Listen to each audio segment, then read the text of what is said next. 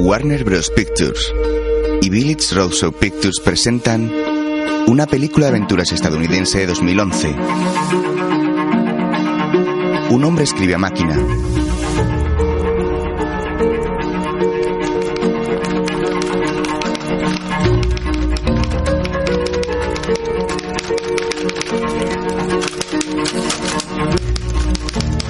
Corría el año 1891. Nubes de tormenta se cernían sobre Europa. Francia y Alemania estaban enfrentadas, como consecuencia de una serie de atentados. Unos culpaban a los nacionalistas, otros a los anarquistas. Pero como siempre, mi amigo Sherlock Holmes tenía una teoría bien distinta. Una bomba explota en. Más tarde joven vende periódicos. Atentado en Estrasburgo, extra, extra. Gracias. El atentado de Estrasburgo podría ser obra de los anarquistas. Un hombre le entrega a una mujer un paquete discretamente. 38 muertos. Atentado en Estrasburgo. Atentado en Estrasburgo, extra, extra. Extra, extra. La mujer, una guapa morena con un vestido de terciopelo, pasa junto a un hombre disfrazado de mercader chino que dormita mientras fuma en una pipa. Este se levanta y la sigue. Agarra un puñado de arroz y otro de judías de un puesto cercano y los echa en una bolsa que lleva colgada. Mientras la mujer cruza el mercado.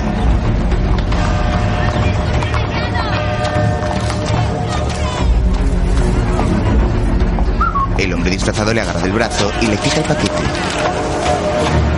¿Desde cuándo trabajas para el servicio postal? Eras el de ahí atrás. Lástima que tus actividades te hayan llevado a dormir en la calle. Curioso paquete. ¿A quién se supone que va dirigido? ¿Por qué no lo discutimos esta noche cenando? Estoy libre para almorzar. Mm, yo no. ¿Qué te parece en el Savoy a las 8? Estupendo. ¿Irás de ti mismo? Es muy probable. Tira de ella. Tres hombres te siguen desde hace 800 metros. Sus motivos sumamente sucios. Ella les ve en un puesto. No. Se esconden de ellos, pero un caballero indio les cierra el paso.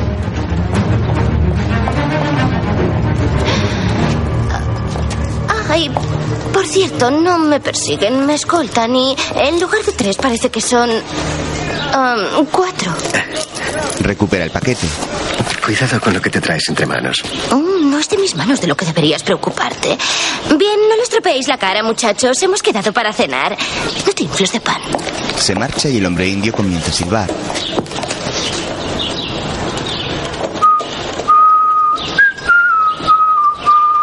Él sigue la melodía.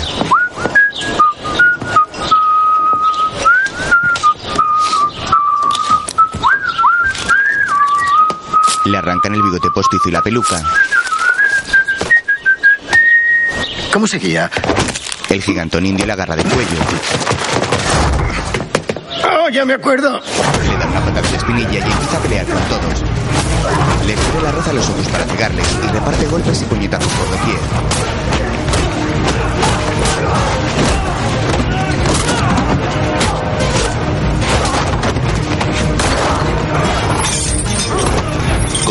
Y cuando el indio le va a aceptar con una caja, él escupe las judías a la cara. Ve que tiene los ojos de distinto color antes de que el indio le agarre el cuello ahogándolo.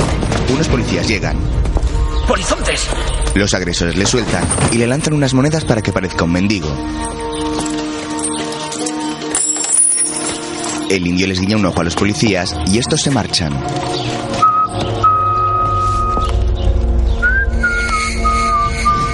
El hombre se percata de que uno de sus agresores lleva un puñal, otro un puño americano, el tercero que juega con una manzana una porra y el indio una pistola. Rápidamente idea una estrategia.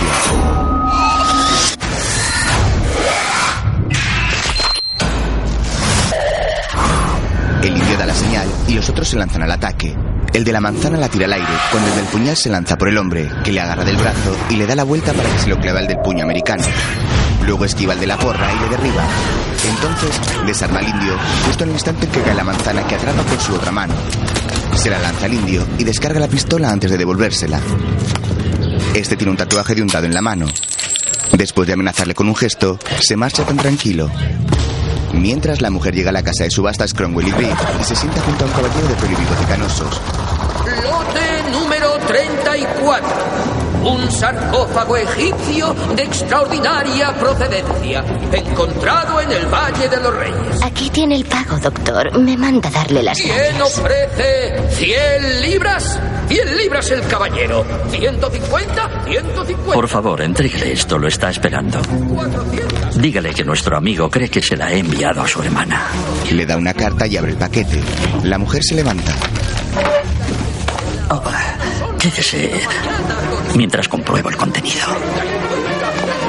Me han garantizado que está todo el pago. Sí, pero ¿quién se lo ha garantizado? ¿Ha llegado a verlo en persona? O como yo solo... De pronto, Alto, alto, alto, no lo mueva. A juzgar por el tamaño y el peso, no es el pago que espera. Apuesto a que el contenido es bastante más incendiario. ¿Quién es? Es... eh, Hola, querida. Definido un mecanismo del paquete y le quita la carta a la mujer. La caja tiene dinamita. Vaya, le he dicho que no lo moviera. Parece que se ha activado una carga secundaria. Cariño, puede que necesite tu ayuda para deshacerme de este paquete. 1600. 1700. 1800. Buena suerte. 700. ¡Un millón de libras! Los presentes exclaman asombrados y un terror empieza a quemarse con su pico. Oh, y por cierto, fuego. ¡Fuego! Abandonen el edificio. Todos salen corriendo. Aléjese de mí y morirá en menos de una hora. Y no llegues tarde a la cena. Preveo que tendré la agenda muy apretada en vista de lo ocurrido. En mi vida he llegado tarde, siempre pronto. Minutos de cortesía. Le ves a intentar recuperar la carta. Ah, muy lista. Segura de ti misma hasta en la retirada. Yo la guardaré. La leeremos juntos tomando el aperitivo. Muy bien. Cena a la carta. Se va y él toma la caja. Quédese aquí. Confíe en mí. Así me gano la vida. Corre con ella al sarcófago. Herr Hofmannsthal, considérese afortunado. El hombre sin rostro con el que tiene negocios no es un criminal cualquiera. Es el Napoleón del crimen. Afortunadamente, ahora me tiene a mí como aliado. Soy un detective consultor de cierto renombre. Habrá oído hablar de mí. Me llamo Sherlock Holmes. Holmes. La caja explota sin ocasionar daños, pero el hombre se ha escapado. Holmes sale a la calle en su busca. Su mirada se cruza con la de un hombre con barba y ojos claros. Entonces, Holmes descubre al anciano doctor muerto contra una pared. Le toma el pulso en el cuello y descubre un dardo en su pierna. Lo toma y lo examina. Luego lo guarda en su bolsa y se marcha. Más tarde la mujer llega a un lujoso restaurante. Las mesas están separadas por cortinajes.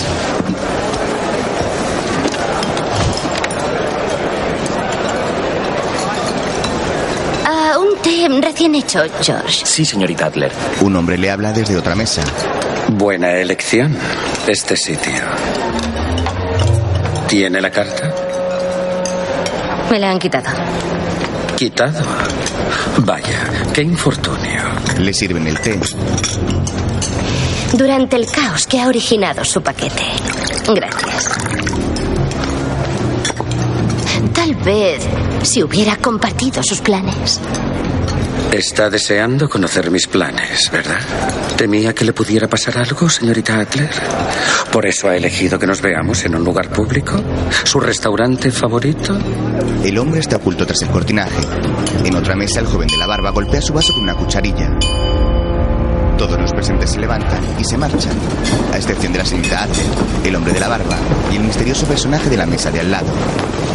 Cuando todos salen, aparta el cortinaje.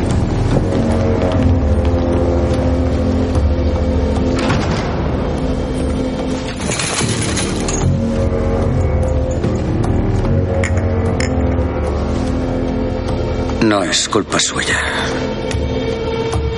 Es culpa mía. Desde hace algún tiempo era evidente que había sucumbido a sus sentimientos hacia él.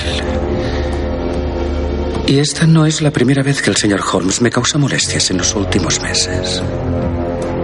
La cuestión es... ¿Qué hacer al respecto?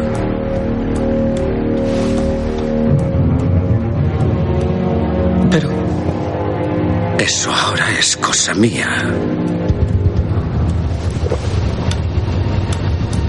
Ya no necesito sus servicios. Se da la vuelta y tras haber bebido un sorbo de su té, la señorita Adler se levanta y va hacia la puerta tambaleándose.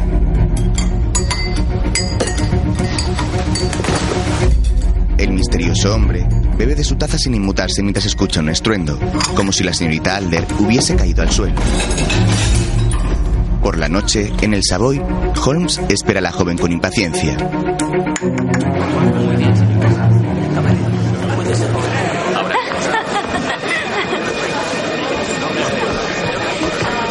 Mira su reloj. Son casi las nueve y diez. Toma la servilleta, se la pone al cuello y se dispone a cenar.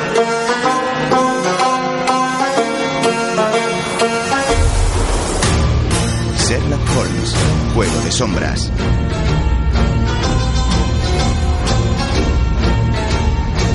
Tiempo después, el hombre que escribe a máquina la historia de Sherlock Holmes pasea por la calle a un perro, un bulldog. Pasan junto a las obras del metro, donde un cartel prohíbe la entrada.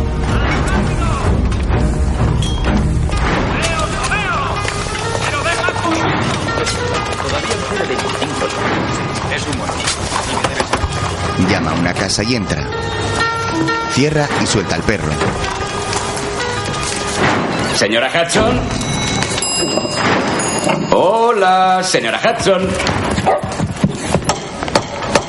Holmes está ahí. Llama a la puerta de una estancia, pero nadie abre. Decide entrar. Está todo lleno de plantas, como si fuese una jungla. Tiene que podar el seto. Entra. Me da igual dónde esté, con tal de que esté listo. Sigo aquí. Un maniquí está sentado de espaldas frente a la ventana. No estoy para jueguecitos. Recuerde que tengo que coger el último. Un dardo se le clava en la espalda. Tren. Oh, oh, está muerto, me temo. Usted gana. Se sienta en un butacón. Yo pierdo. Fin del juego. Otro dardo atraviesa su periódico. ¿Sigue sin verme? El verdadero Holmes se ha camuflado con un ridículo mono enterizo pintado como la pared. ¡Qué surprise! Se quita la capucha. No pienso salir con usted vestido así. ¿Prefiere ese atentado contra la moda que es combinar un uniforme militar con esa horrenda bufanda hecha a mano, a todas luces, uno de los tejemanejes de su prometida? ¿Cuánto le he echado de menos, Holmes? ¿De veras? ¿Y eso? Yo apenas he notado su ausencia. Estoy entregado a la investigación, extrayendo fluidos de glándulas suprarrenales de oveja y diseñando mi propio camuflaje urbano, a la vez que estoy a punto de hacer un gran descubrimiento en el caso más importante de mi carrera y quizá de todos los tiempos.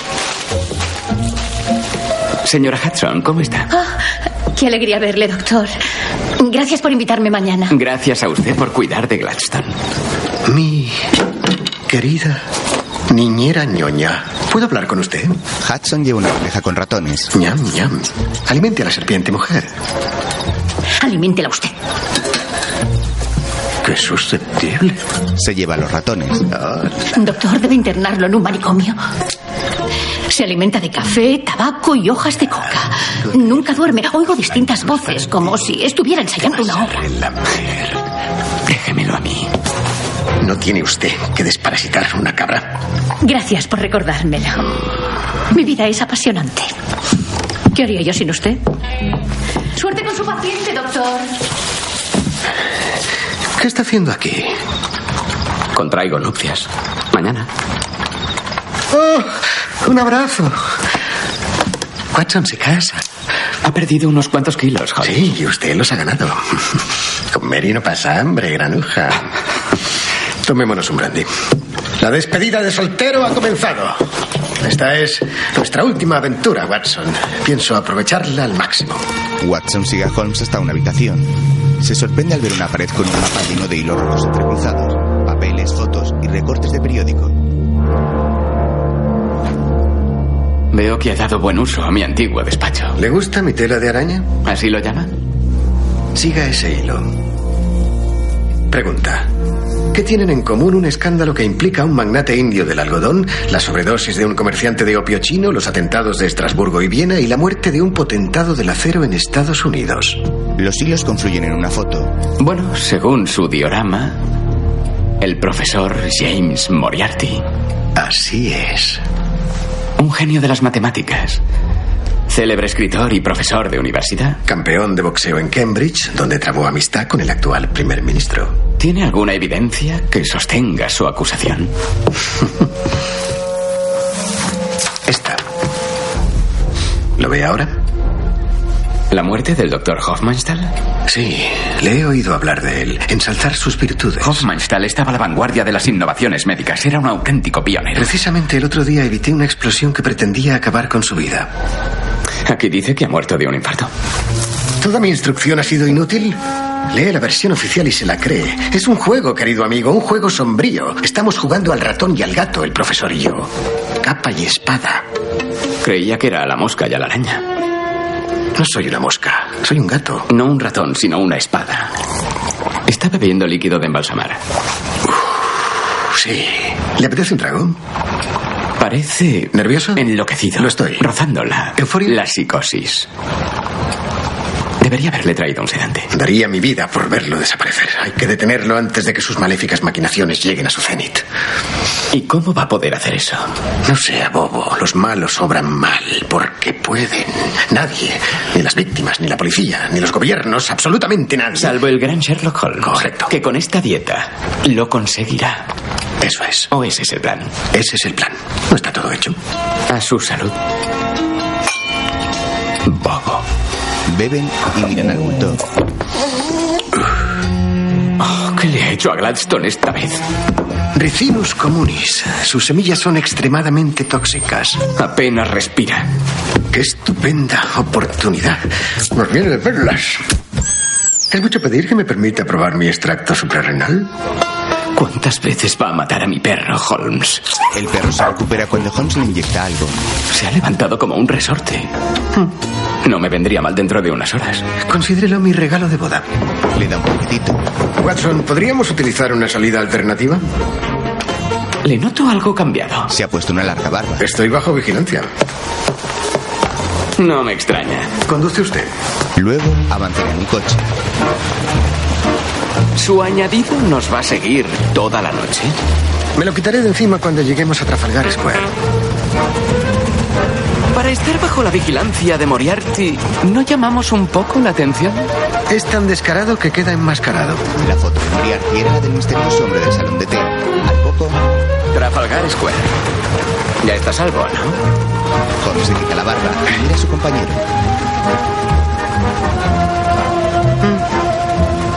¿Por qué me mira con tal desazón? Estoy seriamente preocupado. Le han arrebatado la vitalidad. El matrimonio es el final. Para mí es el principio. Apocalipsis. Renacimiento. Restricción. Construcción. Responder ante una mujer. Tener una relación estable. Una vida en matrimonio, poder formar una familia. ¿Quién quiere morir solo? Bien, después de una buena juerga, usted sentará la cabeza, tendrá una familia y yo moriré solo. No va desencaminado. Bueno, quizás sea mejor morir solo que vivir eternamente en el purgatorio. En fin, Se bajan del coche en el distrito del puerto. No está mal, ¿eh? Bueno, ¿a dónde vamos? En el futuro habrá una de esas máquinas en todas las ciudades de Europa. merodeando por la leñera, ¿eh, Mikey? Buenas tardes, Shirley. Bueno, Veo que tu zapatero está enfermo, querido hermano. detecto que has cambiado recientemente de marca de jabón de afeitar. ¿Puedo señalar que la chimenea del salón de Baker Street sigue necesitando una buena limpieza? ¿Te has percatado de que el coche que has alquilado tiene una rueda en mal estado? Sí, la izquierda. Y es obvio hasta para las mentes menos dotadas que recientemente has adquirido un nuevo arco para tu violín. El mismo arco cuerdas nuevas. Y puedo deducir, Mycroft. Buenas tardes, por cierto. No. Watson extiende su mano. No le gusta. Puedo deducir que a usted, que rara vez se aparta del camino, que va de su casa al club Diógenes y jamás un lunes, que es cuando preparan su paté de camarones favorito, debe haberle traído hasta aquí algún motivo mucho más importante que mi despedida de soltero. Pues no es tan corto de entendederas como me habías hecho creer, Shirley. No, no se equivoca, doctor Watson. Con todos los conflictos que hay en Europa en este momento, la situación podría... Disculpe, dar un vuelco. He venido para evitar una terrible catástrofe. Si los intereses de dos países que no deberían nombrarse, aunque puedo decir que en ellos se habla francés y alemán, no se atienden, me veré obligado a ir a Suiza. Oh, para asistir a la horrible cumbre de paz en Reichenbach. Lo peor de Suiza es la altitud. Hace que me sangre la nariz y que se agrave mi asma hasta límite. Cuánto me alegro de que haya invitado a su hermano. Sobre el nivel de...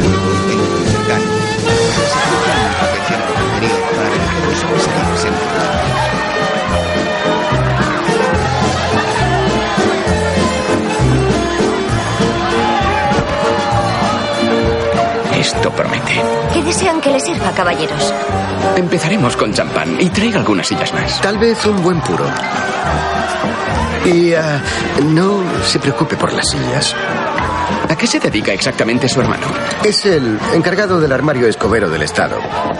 Ni ambición ni energía, y sin embargo no dejo de oír que es imprescindible para el gobierno británico, especialmente para asuntos exteriores. Quisiera hacer un brindis. ¿De veras? Por mi querido amigo, el doctor John eh, Hamish Watson, Estoy aquí. en su despedida de soltero. El mejor de los compañeros. No deberíamos esperar a los de mi equipo de rugby. Siempre hace que tengamos, no podían venir, los pies en la tierra. Ninguno. Mm. ¿Y mis compañeros de la facultad? Han rehusado mi ¿Y invitación. los del regimiento? No hay mejor amigo ¿A quién busca? para compartir Porque las yo no veo ni una y- maldita cara conocida. No hace falta ponerse histérico. Estoy yo y está Mycroft. No sea mariquita, Watson. Mariquita. Se ha olvidado por completo de mi despedida de soltero, ¿no? ¿Qué hacemos aquí? Por usted, doctor. Lástima que sus amigos no hayan podido venir.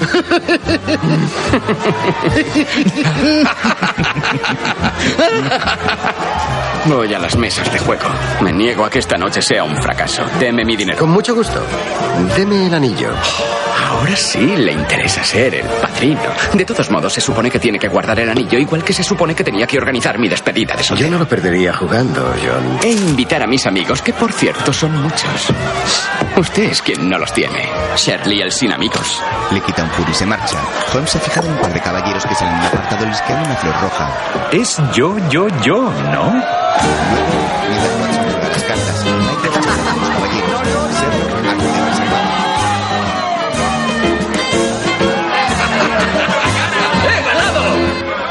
Al entrar, ve sobre una mesa las mismas flores rojas secas. En el reservado, decorado con pesados cortinajes de terciopelo negro, se encuentra una mujer. Por favor, siéntese. Deje su dinero en la mesa y empezaremos. Holmes deja algunas monedas sobre una concha de plata y la mujer se gira. Bienvenido. Soy Madame Simsa. Las cartas pueden iluminar su pasado, esclarecer su presente y mostrarle el futuro. Si tiene una pregunta concreta, reténgala en su mente. La gitana toma una baraja de cartas del tarot. La estoy reteniendo. Avíseme cuando esté preparado. De hecho, prefiero ser yo quien le lea la fortuna. Le quita el mazo de cartas. La templanza invertida. Indicativo de volubilidad. Una mujer que ha encontrado refugio en la bebida. ¿Por qué está buscando consuelo? ¿Qué es lo que no desea ver? ¿A un loco quedando en evidencia? Ah, sí, el loco. Alguien se ha dejado engañar al verse envuelto en algo sin saberlo. No está mal, pero tiene que ser más creíble. Tengo que verlo en sus ojos. Bien, eh, puedo hacerlo mejor. Ah, El dos de copas, un vínculo poderoso. ¿Pero entre quiénes? ¿Entre un hermano y una hermana? Y veo un nombre. Sí, es René, ¿qué es lo que quiere? El diablo.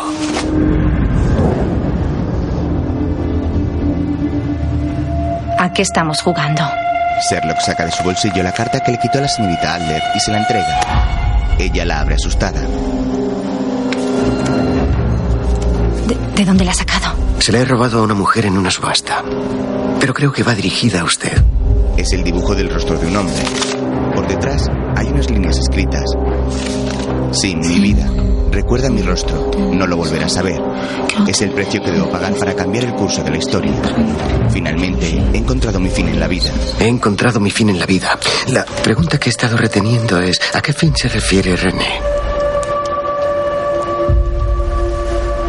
Se acabó el tiempo. Tengo más clientes. Holmes se levanta y se acerca.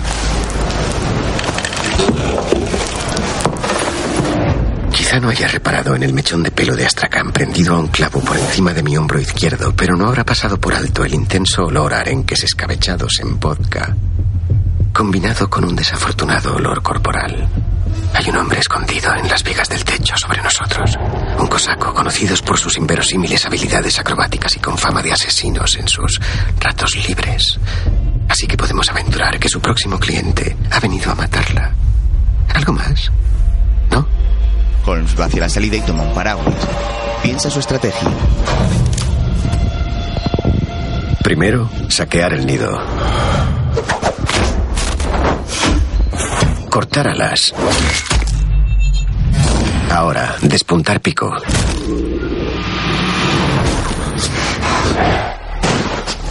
Romper huevos. Batir. Una pizca de sal. Un toque de pimienta.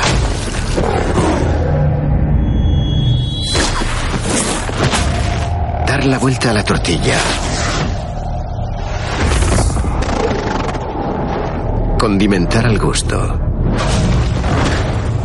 El desayuno está servido. Con el paraguas se agarra el cosaco y le baja. Le desarma, pero antes de seguir, este recibe tres dagas en el pecho y sale al suelo. Las lanza sin usar.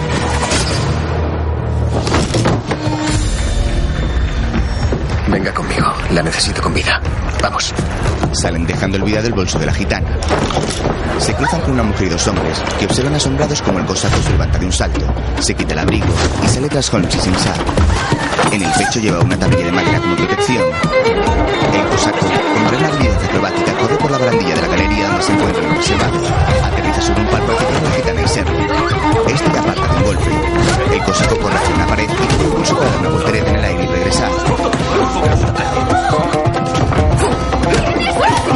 Mientras, Watson sigue ganando su partida de cartas. Sin le rompe una botella en la cabeza al cosaco y Holmes forcejea con él. El asesino acróbata le hace un corte en la mejilla y va tras la gitana. Serlo le empuja y atraviesa una celosía. El cosaco se levanta y agarra del pelo a Sinsa. Holmes consigue separarle y el cosaco se engancha a su cinturón con una cuerda y un mosquetón en plena pelea. Sherlock le atrapa contra una ventana y Sinsa le empuja tirándole por ella. La cuerda arrastra a Holmes que queda sujeto a un taco de billar con el que atacaba al cosaco. Este cuelga de la cuerda. Esto no lo ha visto en las cartas, ¿no? Sale disparado tras el cosaco y casi un montón de grano. El cosaco que está bajo él intenta ahogarle. Los dos pelean y el acróbata intenta huir. Le da una patada a una bodega donde se celebran peleas de gallo. Holmes prevé la cuerda reteniéndole. Varios hombres les separan. ¡Vamos, venga, vamos! Parece que tenemos nuestra siguiente pelea de gallos. Cinco, cuatro, tres, dos, uno, ¡soltadle! El cosaco coge un cuchillo y un pincho y ataca. Tira un gallo para distraerle. Luego agarra el bastón del organizador y golpea su agresor. Utiliza la cuerda para desestabilizarle cada vez que intenta ponerse de pie. El cosaco corta la cuerda y Sherlock cae. Entonces el asesino acróbata sale huyendo escalando la pared del club. Sin saque observando la pelea por la ventana sale corriendo. Holmes sube por una cuerda. Watson recoge sus ganancias divertido mientras Sherlock se da impulso.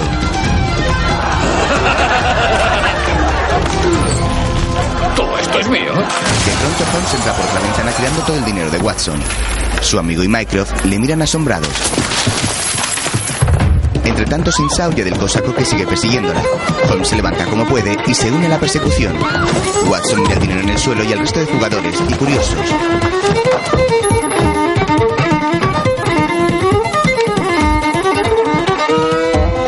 ¡Quietos ahí! Todos se lanzan como aves de rapiña por los billetes y monedas. Comienzan a pelearse con puñetazos. Mycroft les mira con superioridad. Mientras, el cosaco derriba a Simsa de una patada. Ella saca otra daga y le ataca, pero en la esquina le golpea una y otra vez. Justo cuando va a acabar con ella, Holmes llega y de una patada le manda al río tras una carpezuela para la carga y descarga de mercancía.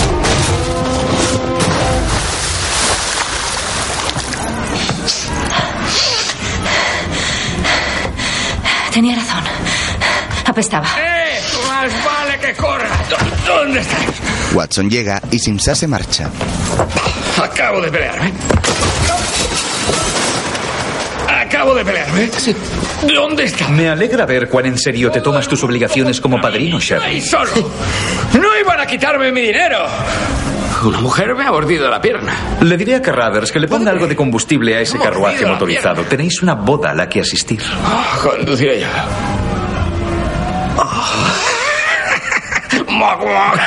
Luego, Tomémonos la No, última. no, ya ha bebido más de la cuenta. en el reservado, Holmes toma el bolso de Simsa y la carta. Al día siguiente, llegan en el coche a la boda de Watson en una iglesia en mitad de la campiña inglesa. Los dos van sucios y con la ropa destrozada. Watson va dormido y Holmes le intenta despertar al llegar. Sin embargo, su amigo duerme profundamente. Sherlock se baja del coche y le zarandea sin resultado. Entonces ve a dos gaiteros y les hace una seña. Estos comienzan a tocar con fuerza.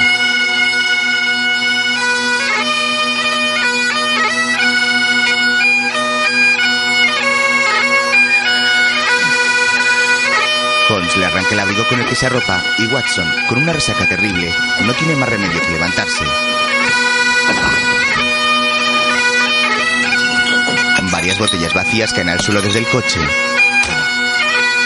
Sherlock trata de arreglar el aspecto de su amigo abrochándole los botones de la casaca. Le arranca una manga que tiene medio rota. Watson, con la cara llena de heridas, mira a Sherlock con rabia. Sin embargo, este le ofrece su mano para acompañar a la iglesia y él la toma. Avanza con lentos pasos doloridos. Poco después, Mary entra en la iglesia vestida de novia y rodeada de sus pequeñas damitas de honor. La señora Hudson le da un toque a Sherlock, que se ha quedado dormido para que se levante. A su lado está Watson con cara de estar a punto de vomitar. La novia llega y él le retira el velo. Ella le mira sorprendida, pero comprende todo al ver a Holmes. Más tarde se intercambian los anillos y se besan siguiendo su matrimonio. A la salida, varios compañeros militares de Watson les hacen un pasillo con sus sables para que pasen por debajo. Holmes espera junto al arco de madera que sirve de entrada al jardín y se marcha caminando lentamente.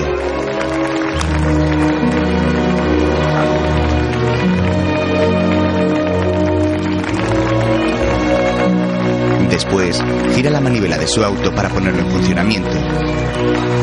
El hombre de la barba seguía un cigarrillo apoyado en el coche.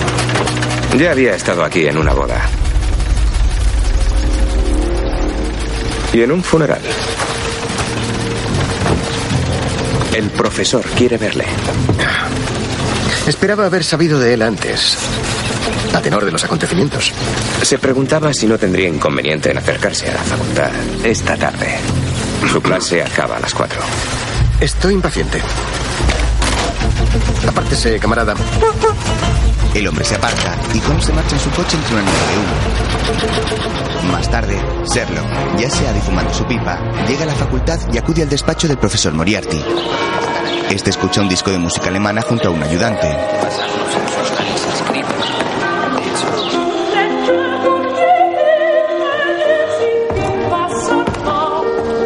Fischerweiser. Schubert, 1826. Gib auf nur deine Tücke. Den Fisch betrugst du nicht. Basta de necias artimañas. A este pez no se le engaña. Espero no interrumpir. Disculpe, por favor, llévele esto al señor Williams y asegúrese de que ponga la pajarita blanca y el frac. No se preocupe, profesor. Gracias. Le pido disculpas. Me marcho a dar unas conferencias. ¿Le apetece un té o un café? No, gracias. ¿Algo más fuerte, tal vez? No, pero ¿tendría la gentileza de dedicármelo? Le entrega un ejemplar de las leyes de la mecánica celeste, escrito por el profesor James Moriarty. Este se sienta en su escritorio para firmarlo. Mientras, Holmes le echa un vistazo al despacho y a una gran pizarra.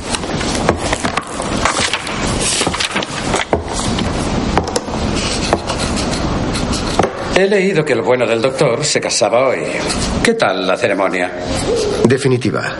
Ya no participará en mis investigaciones. Queda fuera de la ecuación. Eh, confío en que lo tendrá en consideración. ¿Y qué tendrá en consideración usted? Holmes se fija en unas secuencias de números, en un libro titulado El arte de la horticultura doméstica y en una planta seca. Moriarty le devuelve su libro firmado. ¿De verdad ha leído el libro? Me ha parecido absorbente, aunque estoy más interesado en sus últimos proyectos. Lo tomaré como un cumplido.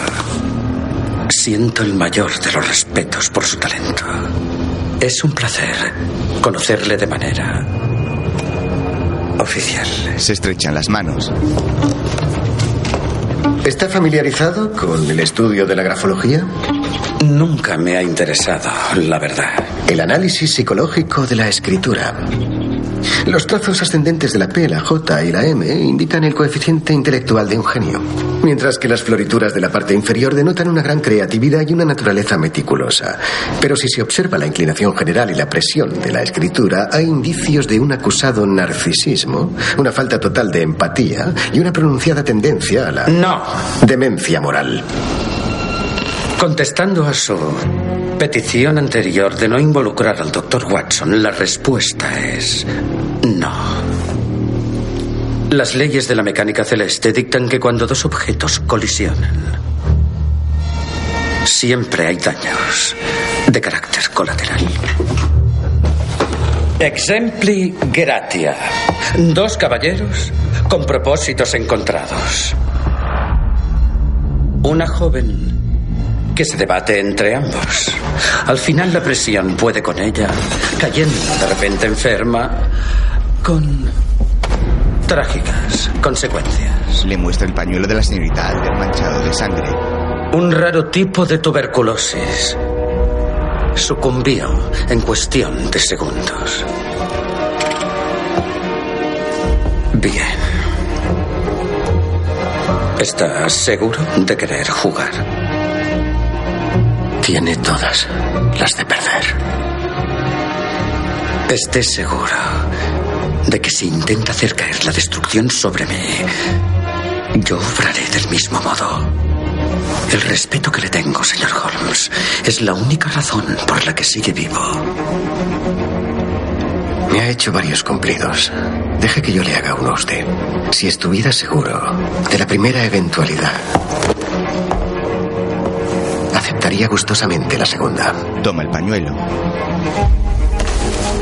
Me aseguraré de hacerle llegar mi felicitación a la feliz pareja. Holmes se marcha. Hasta otra ocasión, pues. Moriarty sonríe y mueve la reina negra en un tablero de ajedrez.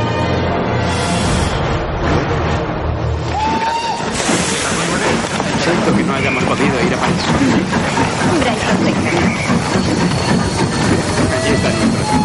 Watson y Mary llegan a la estación de tren y entran al andén. Destino Brighton. Viajeros al tren. ¿Cuál es nuestro vagón? Creo que es este de aquí. ¡Uh! En primera. Watson se fija en unos hombres de uniforme que cargan unas cajas. Viajeros al tren. Dese prisa, doctor Watson. Su esposa le necesita. Ya voy, señora Watson. Entran a su compartimento. En primera, champán. ¿Sabe cómo malcriar a una señorita, señor Watson? Tú no eres una simple señorita. Señora, no se puede utilizar el lavabo mientras el tren esté en la estación. John ve a una mujer de espaldas en el pasillo y cierra la puerta. Eres la señora Watson. Dame esa botella. Mary se la da y él la descorcha. Más tarde la noche cae. El tren avanza rumbo a Brighton. En su compartimento, los se besan apasionadamente. Yo no podría estar en ningún lugar mejor. Ni yo en mejor compañía. ¿A santo de qué llevas un revólver encima? Es la costumbre. Mary esconde el arma. Pase. Un empleado del tren les trae más champán. Ah, sí, por favor. No la hemos pedido. Cortesía de la casa, señor. Gracias. Déjela ahí. El joven entra cerrando la puerta. De pronto las luces fallan. El hombre saca una daga e intenta matar a Watson. Este forcejea con él hasta que Mary aprieta con el revólver. Abre la puerta, John. Watson abre la puerta que da hacia afuera del tren. Creo que va siendo hora de que se vaya. Las luces vuelven. John tira la agresor del tren y atiende a su esposa. Siéntate. Mary obedece y John toma el arma. Él le pide que guarde silencio y se dirige a la puerta del pasillo. La abre y le llegará uno de los hombres de uniforme. La mujer del pasillo sale de su compartimento y le da un codazo dejándole inconsciente y quitándole el arma, con la que dispara a los hombres que llegan. Watson va a ir a por ella cuando descubre que es Sherlock. Admito que no es mi mejor disfraz, pero es lo que hay. Le empuja dentro del compartimento. ¡Dios santo! Volverán. John, cierra la puerta. Las balas la atravesarán igualmente. Tiene razón. ¡Dios santo! Oh, la entiendo. No me diga. De lo más inoportuno. No tenemos mucho tiempo. Se asoma hacia afuera del tren. Están llegando a un puente. ¿A cuántos esperamos? Seis o siete. ¿Quiénes son? El regalo de boda de Moriarty. Preciosa ceremonia. Imposible no derramar una lagrimita. John. Sí, un segundo, querida. ¿Confía en mí? No. Entonces tendré que hacer algo al respecto. Cuando se empuja a Mary fuera del tren, ella cae al agua desde el puente. ¿A quién le toca batear, cabrones? ¡Enviadme al mejor lanzador! John, cierre la puerta. Watson obedece y ve que Mary no está. Era necesario. Ahora está a salvo. Se asoma afuera. Tranquilo, lo he calculado a la perfección. Watson intenta estrangularle. ¡Ha matado a mi mujer! ¡Ha matado a mi flamante mujer! Por supuesto que no. Quiere decir, ¿cómo vas a ver los que acaba de tirarle en el Ya se tren? lo he dicho, lo he calculado a la perfección. ¡Quiere decir! Le arranca el disfraz y sigue peleando. Cálmese. ¡Explíquese! Para cuando pudiera explicarme, estaríamos muertos. Los hombres uniformados entran apuntándoles con un rifle con algo extraño en el cañón. En flashback, Sherlock se pinta los labios en el tren disfrazado de mujer y guarda el carmín en el bolso. Señora, no se puede utilizar el lavabo mientras el tren esté en la estación. El revisor se marcha y Holmes desbloquea la puerta del baño. Entra, cierra con pestillo y mira por una rejilla. Ve a los hombres de Moriarty preparando sus armas. Entonces descuelga la cadena de la cisterna. Luego arranca de una patada la llave de un grifo y usa esta para abrir un cajetín con otra llave. La gira. Luego mira por la ventana y ve que otro tren se acerca. De una botellita toma algo de fósforo. Luego vuelve a girar la llave y las luces se apagan. Entra en el compartimento de los hombres. Le sopla el fósforo encima. Roba una granada y cambia una bala por su pintalabios en la cinta de municiones de una ametralladora. Y usa su tapa para taponar el cañón del rifle. De vuelta al presente, cuando el hombre uniformado dispara, la bala choca con la tapa del pintalabios, provocando que explote hacia atrás. Como están cubiertos de fósforo, una llamarada les envuelve. Holmes cierra la puerta y aparta a Watson. No ha sido un accidente. Estaba preparado. Lleva la granada atada con la cadena bajo la falda. Las coloca para que explote cuando abran la puerta. Bien. ¿Quiere que entre en detalles? Se quita la falda. O nos ponemos en marcha. Sale al exterior agarrándose al techo. Watson toma su bufanda. ¡Vamos! Le sigue. No se preocupe, amigo. Ella está en buenas manos. Está con mi hermano. ¡Es mi luna de miel! ¿Por qué los ha traído aquí? ¿Por qué nos ha involucrado? No están aquí por mí, están aquí por usted. Los hombres uniformados abren la puerta y la granada se activa. Afortunadamente. Cuando uno les va a disparar, la bomba explota expulsándolo del tren.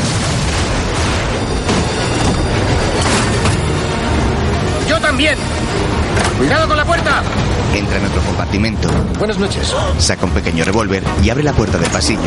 Creo que en segunda clase se encontrarán más cómodos. No hay moros en la costa. ¡Venga, aligeren el paso! Una pareja de ancianos sale corriendo. Watson entra desde fuera y cierran las puertas. Holmes está en el suelo. Acuéstese conmigo, Watson. ¿Por qué? Insisto. Tira de él. Entonces con un mechero enciende su pipa. Hacemos aquí abajo? Nosotros esperar y yo fumar. Mientras, el resto de hombres uniformados preparan la ametralladora en el pasillo y comienzan a disparar hacia todos los compartimentos, abriendo grandes boquetes.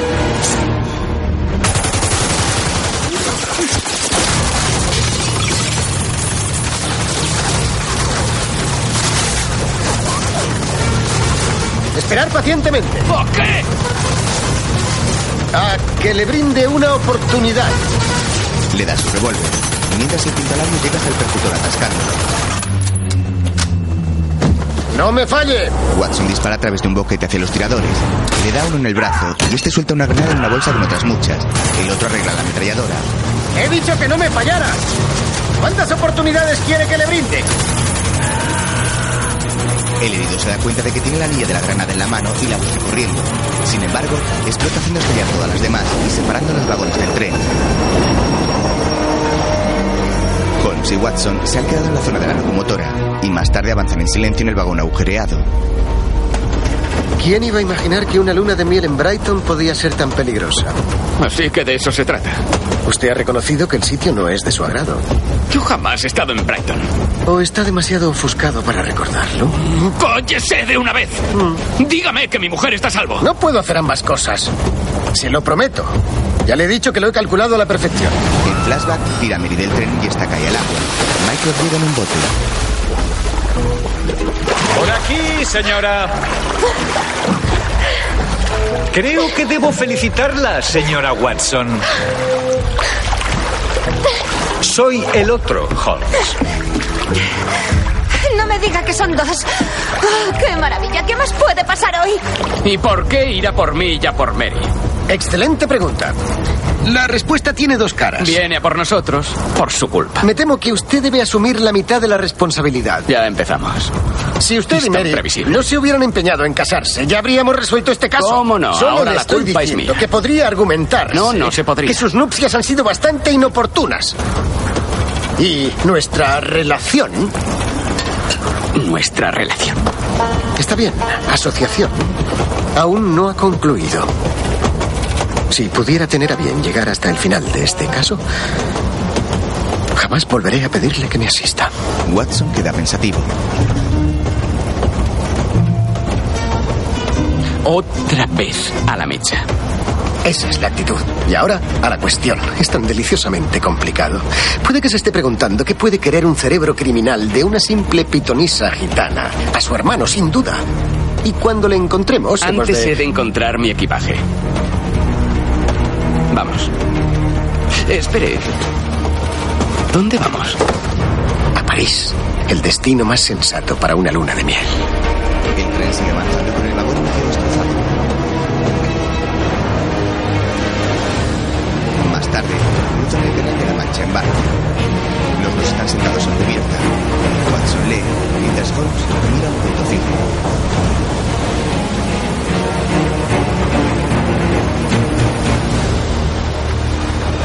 ¿Y por qué París? Melocotones. A las afueras, en Montreuil, hay un asentamiento gitano famoso por su fruta seca, especialmente por los melocotones. Y allí es donde encontraremos a nuestra pitonisa y le devolveremos el bolso. Además de los melocotones secos, Watson encuentra el pañuelo manchado de sangre de Irene Adler en el bolso. Mira a Holmes. Este lo toma y va hacia la barandilla.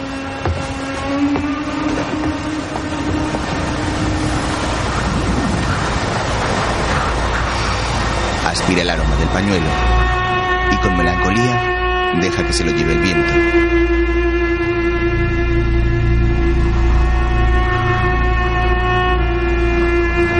Tiempo después, en París, varios carteles anuncian un encuentro con el profesor Moriarty en la universidad.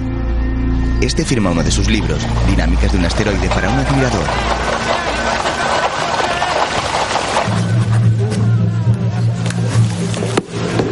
C'était vraiment incroyable. Mon plaisir. El hombre de la barba se sienta a su lado y le pasa una nota.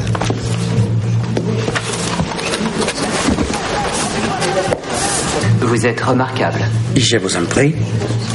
Mira la nota en la que hay escritos varios números. La guarda en una pequeña libreta roja y firma otro libro. Y mi entrada. Su esbirro saca dos entradas de su chaqueta. Un bel ouvrage. Merci. Le da una. Son para la ópera Don Giovanni. Lamentablemente, usted no necesitará una. Es una lástima, profesor. No quería perderme, don Giovanni. Merci. Merci. Sale y habla con un hombre vestido de obrero. Sigan a Meinhardt. El obrero asiente y se marcha. Poco después, una carroza se detiene frente al lujoso hotel del Triunfo. De ella baja un caballero.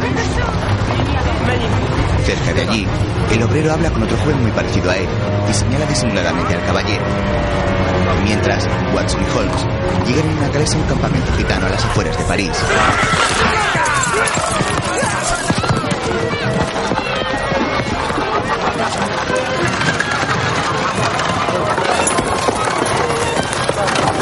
Uh, merci.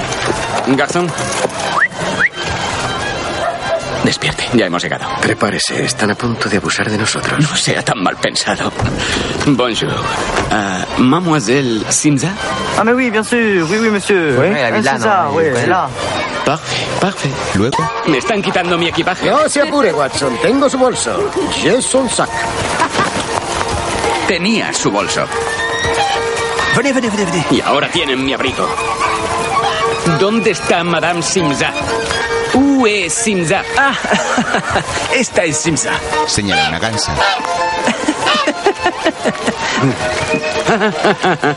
Sí, me es una gansa.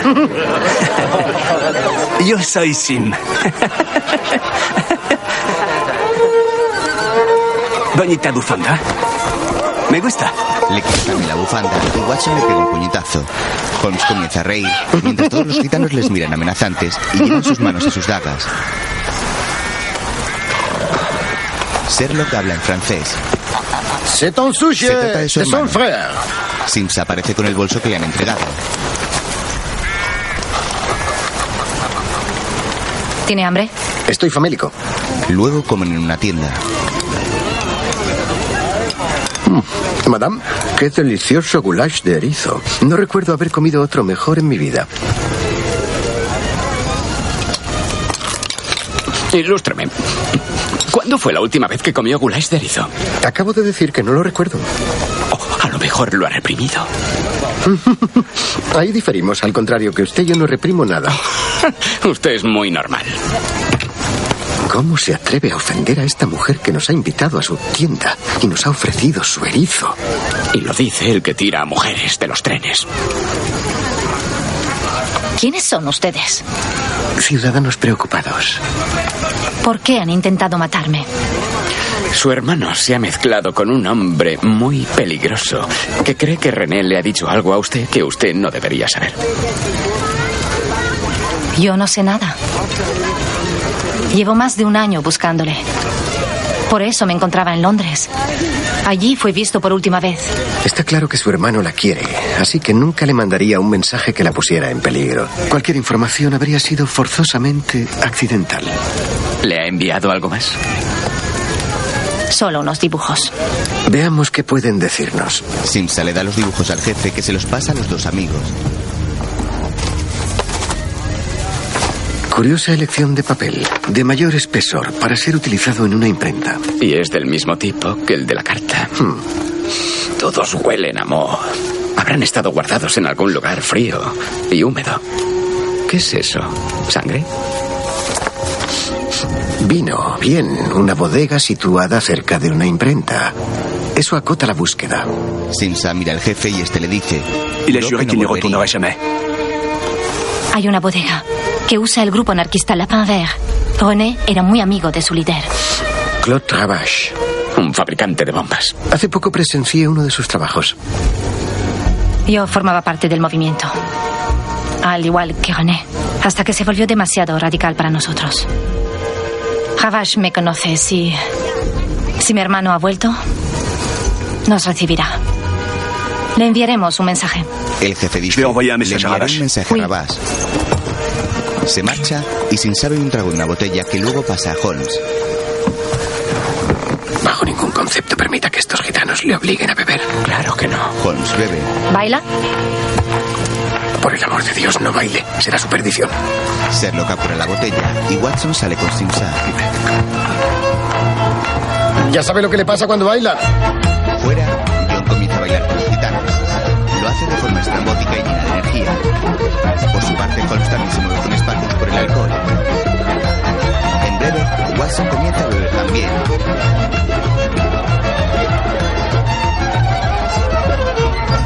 A la mañana siguiente, en casa de Mycroft, Mary entra al salón con una bata y ve al hermano de Holmes desnudo.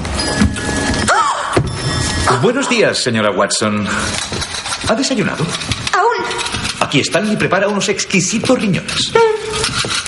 Carradas. Buenos días. Un telegrama para la señora Watson. Mary toma el telegrama y lo abre. Carrader se va.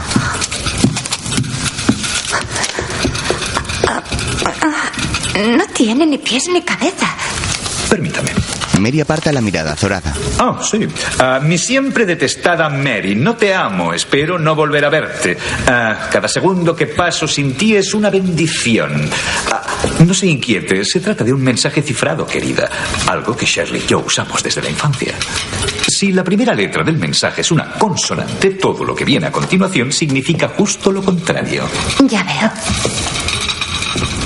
Stanley. Verá, aunque solo hayamos compartido un breve intervalo de tiempo, empiezo a entender que un hombre de un temperamento determinado y bajo ciertas circunstancias extremas, tal vez, ah, pueda llegar a disfrutar de la compañía de, una persona de, de su género. Mm. Muchísimas gracias. Muy halagador. Me. ¿Cuánto lo siento? Gracias. Mary se marcha corriendo. ¿Pero a dónde va, Stanley? El decrépito mayordomo le sigue con su bandeja. Más tarde, en París, una carreta cubierta del restaurante Pastelería Las Siete Ranas se detiene en un callejón tras un edificio.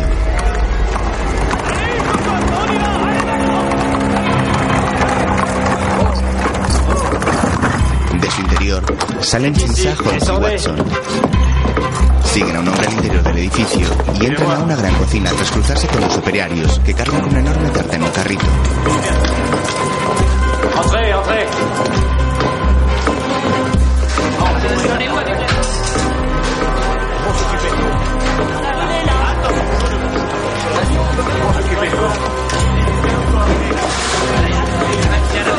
Unos hombres les registran antes de dejarles pasar. Holmes se fija un periódico y unas decoraciones para una tarta Hasta una bodega en el sótano. Allí Simsa se acerca a un hombre que está sentado de espaldas a ellos, bebiendo vino y comiendo.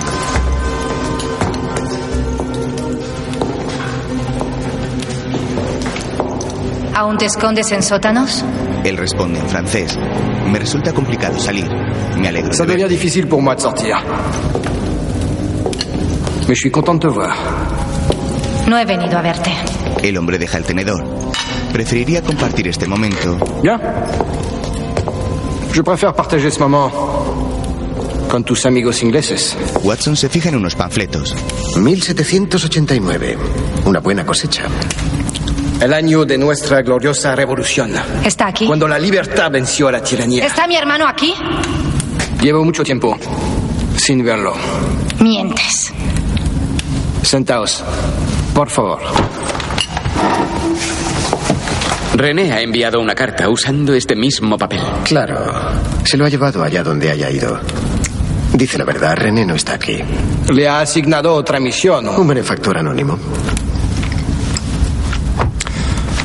Otro inglés, con dinero y poder, que apoyaba nuestra causa. Y que ahora orquesta nuestros movimientos.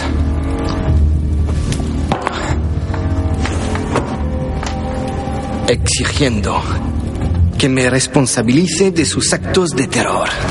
Hice un pacto con el diablo, pero tras esta noche todo habrá acabado. Mi trabajo casi ha concluido. Le ha hecho poner otra bomba, ¿verdad? Claude, por favor. Estos hombres pueden ayudarte. Ojalá pudieran. Verán, caballeros. Tiene a mi esposa y a mis hijos. Si nos dice dónde está la bomba, trataré de ayudar a su familia. Ya me he encargado yo. Tenemos un trato. Él y yo. Sin cabos sueltos. Solo puedo hacer una cosa para salvar a mi familia. Tienen menos de 10 minutos. ¡No! Se dispara la cabeza. Los anarquistas de la cocina bajan corriendo.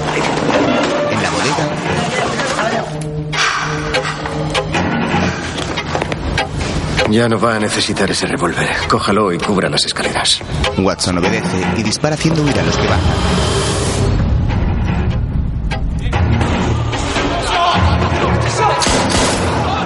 Mientras, Holmes busca una forma de escapar.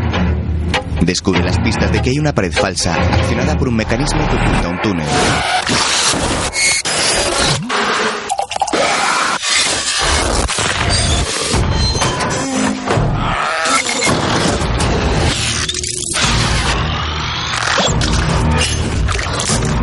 Hay una forma de salir de aquí. Así es.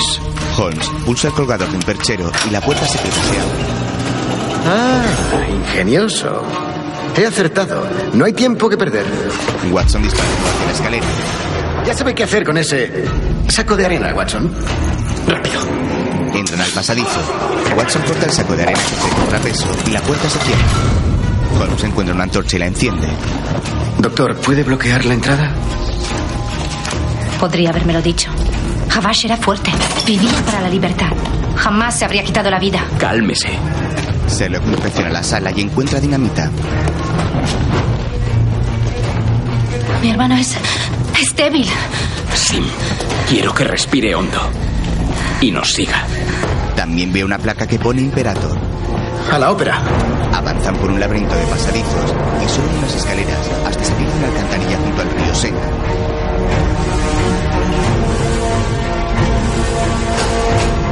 Borrachos les observan confundidos.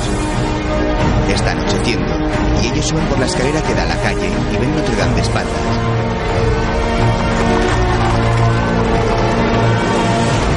Poco después corren por París camino de la ópera. El gran teatro se alza majestuoso con varias esculturas coronando su fachada y su cúpula. La gitana y los dos amigos llegan a la puerta de artistas. En el escenario tiene lugar una representación.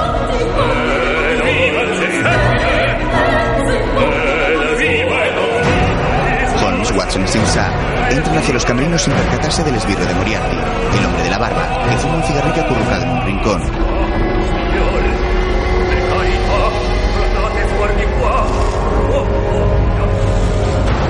Llegan hasta la tramoya y avanzan por ella. Los empleados intentan detenerlos, pero ellos siguen adelante. Holmes descubre un elemento de la escenografía que representa un pedestal de mármol con la palabra Imperator grabada en él. Sherlock deduce que han usado la dinamita para colocar una bomba de relojería dentro. Un hombre intenta detenerle para que no se acerque y él le aparta de un golpe. Se coloca debajo del pedestal que empieza a ascender a escena y sin sale lanza su daga. Con ella abre el fondo y busca la dinamita, pero no está allí.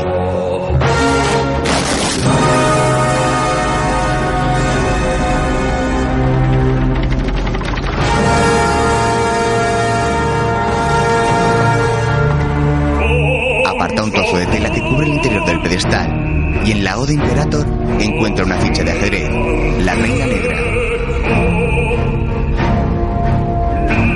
Desde allí puede ver los palcos y en uno de ellos Moriarty le observa con unos prismáticos. Entonces empieza a repasar en su mente todo lo ocurrido desde que llegaron a la bodega. Se acuerda del periódico que vi en la cocina y rememora su titular. Conferencia de Mainhar en el Hotel del Triunfo. Piensa entonces en la taza del carrito y recuerda que este pertenecía al mismo hotel. Derrotado rompe la parte trasera del pedestal, sale y cruza la escena hasta las bambalinas, donde esperan Watson y Simsar. Estaba equivocado. ¿Qué? He cometido un error. Tira la pieza de ajedrez contra una pared. Entre tanto, Moriarty disfruta de la ópera. Holmes y los otros salen por la puerta de artistas y cruzan la ciudad corriendo. Mientras, en el Hotel del Triunfo, los dos obreros gemelos llevan la tarta en el carrito hasta la puerta del comedor. Los camareros hacen cargo de ella. Dentro, Mainhar habla para un nutrido grupo de hombres. Si bien la política podría dividirnos, los negocios nos unirán. Todos le aplauden. Se da la vuelta y se dispone a cortar el pastel. La bomba explota justo cuando Holmes, y Watson llegan frente al hotel. Corren al interior. En la ópera, Moriarty contempla nervioso la muerte de Don Giovanni.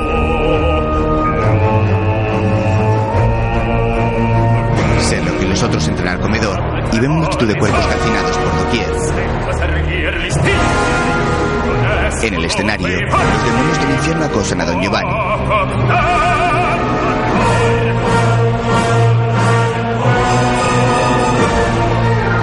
En el hotel, Holmes encuentra el cadáver de Manhart y lo examina. Lleva un anillo con un sello en el meñique y tiene un agujero de bala en la cabeza. Sherlock estudia la trayectoria y saca su catalejo. Descubre que el experto tirador ha disparado desde la cúpula del Teatro de la Ópera con impresionante puntería para acertar en su objetivo estando a cientos de metros y pasando la bala entre dos columnas muy juntas. Más tarde los dos amigos y la gitana examinan el tejado del teatro buscando pistas del tirador.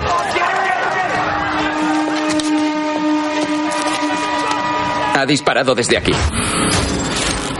Ha usado un trípode y un bastón asiento. Y se percató de que había una posición mejor.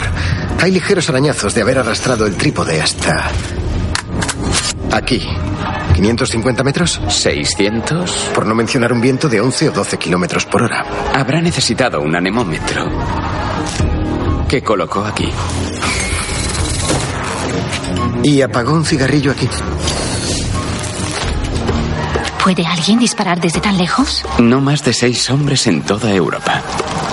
¿Y cuántos de ellos han servido en Afganistán? ¿Por qué? Hirschsprung con un toque de tekel. Se le habrá caído mientras lo liaba. ¿No era eso lo que fumaban ustedes?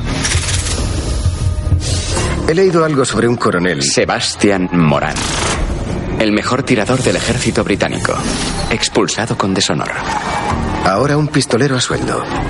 Es la segunda víctima suya con la que me encuentro. ¿Qué mejor forma de ocultar un asesinato? Nadie busca una bala en una explosión. Reconstruimos los hechos. Al día siguiente, en una terraza junto a la Torre Eiffel,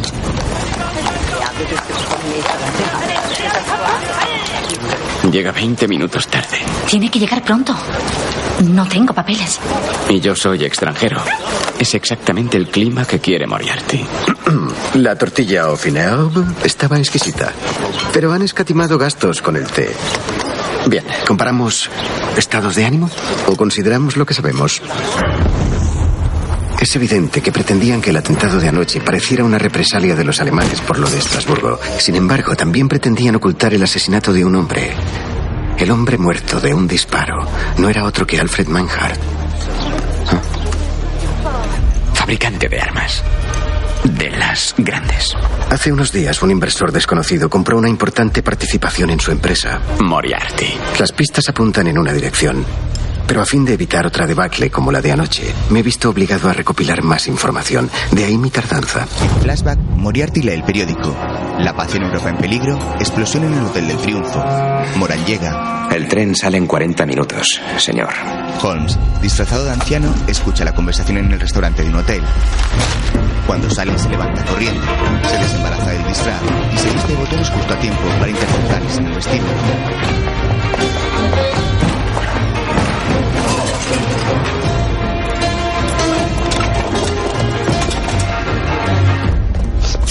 Vez, Julián. Votre manteau, Ah, monsieur. Solo el equipaje. Pero Hay tiempo suficiente para que me permita mi pequeña costumbre. Sí. Su costumbre de alimentar a esa especie urbana, las palomas asilvestradas. Watson le arranca un bigote falso. Bien, hay siete estaciones principales en París, pero desde la que se tarde diez minutos en llegar a Le Jardin de Tuileries, donde se encuentra la mayor concentración de esas alimañas aladas, solo hay una, la Gare du Nord, a la que llegará justo a tiempo de coger el tren de las once y cuatro a Berlín. Hace varias paradas en su recorrido, una de ellas en... Heilbronn. Allí es donde hemos de ir. ¿Dónde está la fábrica de Meinhardt? Ahora la fábrica de Moriarty. Debido al atentado, la frontera entre Francia y Alemania estará cerrada. Nuestra persecución ha llegado a su fin, a menos que demos con una camarada que sepa sortear los pasos fronterizos. Luego Demasiado inglés. Tenga. le cambia el sombrero a Watson. Sin embargo, parece un auténtico gitano. Ciertamente huelo como un auténtico gitano. Tampoco es necesario humillar a nadie. Bonita bufanda. No, no, demasiado inglesa. A usted le sienta mejor. Ah, merci. El negro para usted. El gris para mí. Y este para usted. Ah, bien. ¿Y los carros? Los carros son muy lentos. ¿No sabe montar? No es que no sepa montar. ¿Cómo lo describe Holmes? Peligrosos por ambos extremos y astutos por el centro. ¿Por qué querría tener algo con criterio propio? Meneándose entre mis piernas. Exijo pues una bicicleta. Muchas gracias. Es 1891. Podríamos ir en globo. ¿Cómo si lo hacemos más llevadero? Luego, Watson, los gitanos avanzan a caballo.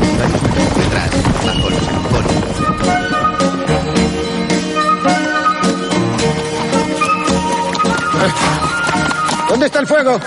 Todos van al galope y Sherlock rebota en su pequeña montura.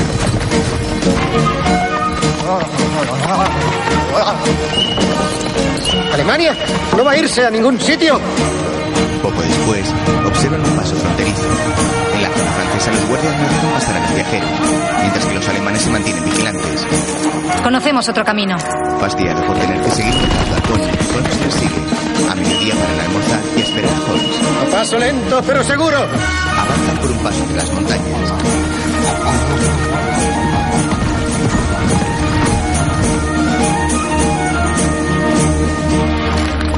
Al llegar el atardecer, los caballos se cabritan. ¡Vamos! Holmes ha tomado la delantera, pero noche comienza a caer cuando llegan junto a un río. En la otra orilla se levanta la fábrica de armamento de Meinhardt.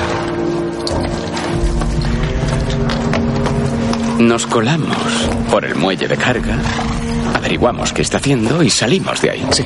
Lo de salir puede resultar complicado. Nosotros le sacaremos. Si encuentran a mi hermano, tráiganlo con vida. Holmes y Watson asienten y se encaminan a la fábrica. Esta está vigilada por guardias con formación militar.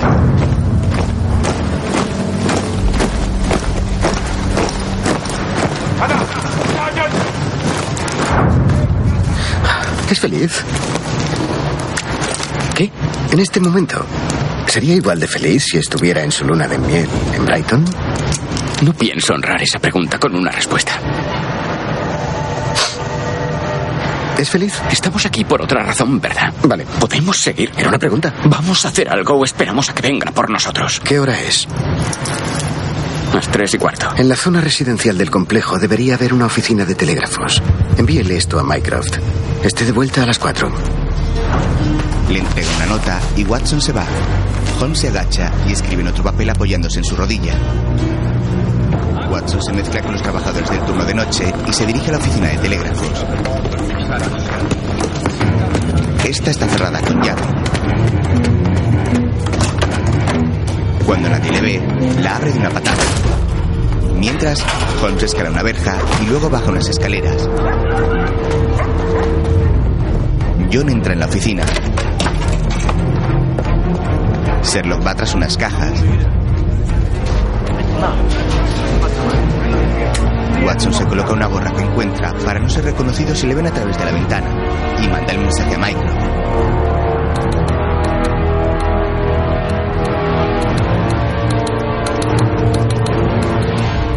Entre tanto, Holmes llega hasta un almacén de químicos y armamento. Descubre una puerta acorazada y entra.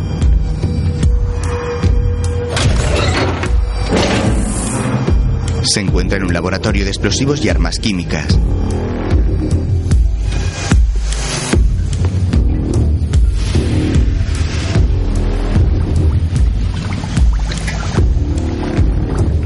Desatornilla la cabeza de un misil y descubre que contiene una cápsula con líquido. Lo huele y lo mira preocupado. Lo deja donde estaba y va hacia otra puerta acorazada.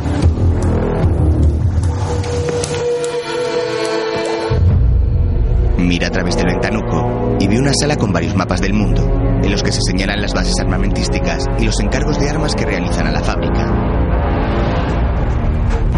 Todos los países se están armando fuertemente como preparándose para una gran guerra inminente.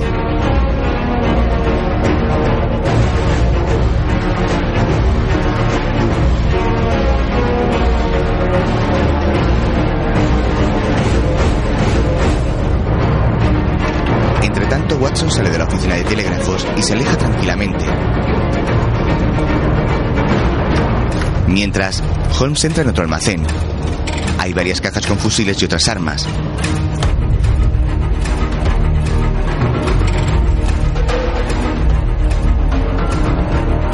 Además, hay un hangar inmenso lleno a reventar de misiles.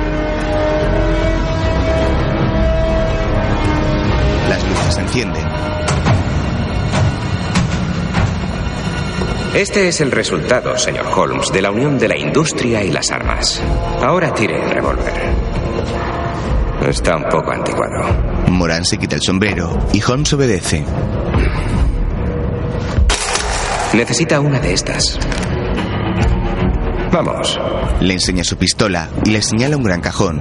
Coja una. Holmes obedece. Una pistola semiautomática. Lleva balas del calibre 763. En uno de estos. Le lanza un cargador y toma otro para él. Capacidad para 10 cartuchos. Muy fácil de cargar. Supongo que habrá que tirar hacia atrás del cerrojo para empezar a... Moran le apunta. No se embale. Los dos gemelos llegan, le desarman y le duermen con cloroformo. Llévenle a la consulta. Yo iré a buscar al doctor. Sale. Watson acude a reunirse con Holmes, pero este no llega. Entonces encuentra la nota de su amigo. Venga inmediatamente si le viene bien. Y si no le viene bien, venga igualmente. Lo ha escrito detrás de un dibujo de René que representa una torre de vigilancia. Watson la localiza. Mientras Moriarty reanima a Holmes y le ofrece una copa. Es Schnaps. Se ha enviado un telegrama desde aquí. No es Schnaps, es Aquavit, un destilado de patata. Un error muy común, gracias de todos modos. ¿A quién se lo ha enviado? El horror que me provocan sus crímenes solo es comparable a mi admiración por su habilidad para perpetrarlos. ¿A quién se lo ha enviado? Ha utilizado a los anarquistas y a sus bombas para provocar una crisis en Europa, país contra país.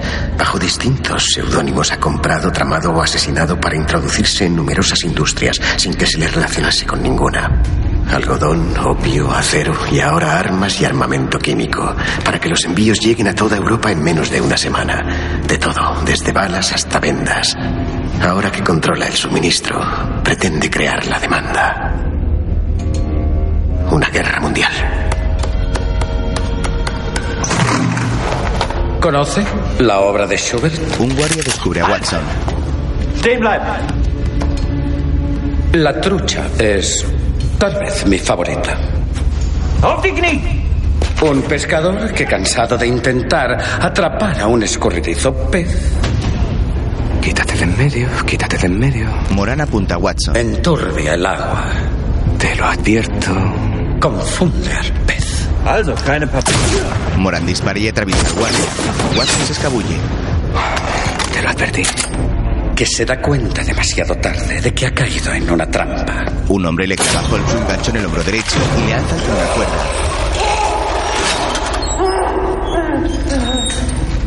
Moriarty pone música y acerca el micrófono de los altavoces de toda la fábrica.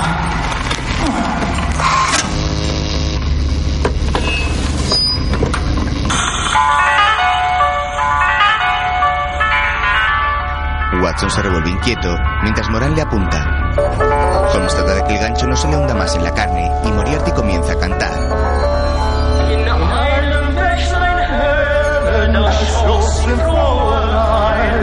Die launische Forelle vorüber wie unfeil. Es stand an dem Gestade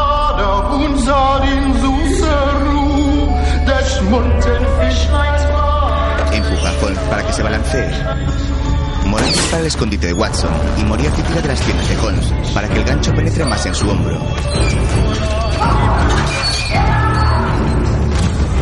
John saca su revólver e intenta disparar, pero tiene que esconderse de nuevo. Por los altavoces se oyen los gritos de agonía de Holmes cuando el profesor le agarra del brazo.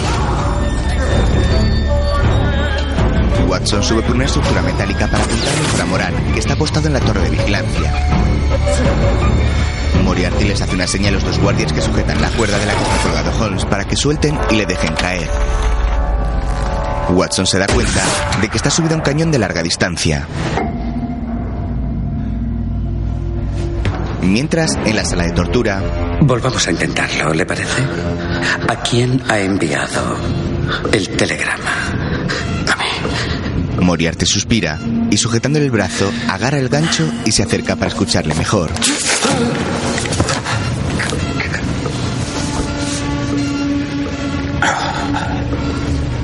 A mi hermano Mycroft. Mientras, Moran ve que la estructura se mueve. ¿A qué está jugando? La lona que la cubre se cae y Moran ve que es un cañón. Eso es jugar sucio. Mientras, Tengo una última pregunta. Moran intenta bajar de la torre. ¿Quién de nosotros es el pescador? ¿Y quién la trucha? Watson dispara el cañón derribándola corre sobre la sala de tortura.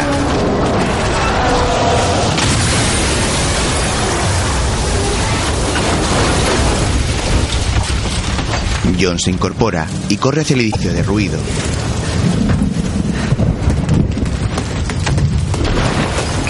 ruido. Sube entre los ladrillos caídos de la torre y entra por un boquete enorme en el muro.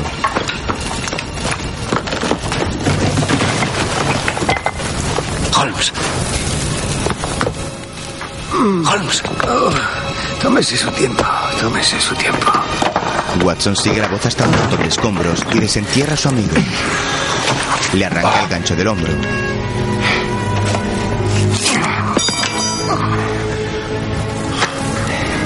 Siempre es un placer verle, Watson.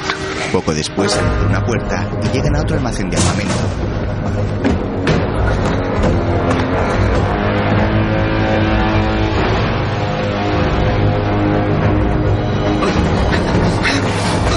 ¿Qué estaba pensando? Espere. Sí, ya. Para serle sincero, en que lo tenía justo donde yo quería. Te arman hasta los dientes. Bien. En marcha, pues. Entre tanto, Moran aparta los escombros para liberar a Moriarty. Profesor. Estoy bien. Estoy bien. No pierda tiempo ocupándose de mí. Los dos gemelos entran. Vite, vite. Los encontraré. Los encontraré. Mientras, Holmes y Watson se encuentran con Sin Sam. Van hacia ella. Media vuelta en tres, dos, uno. Watson se gira y dispara a los guardias que les persiguen.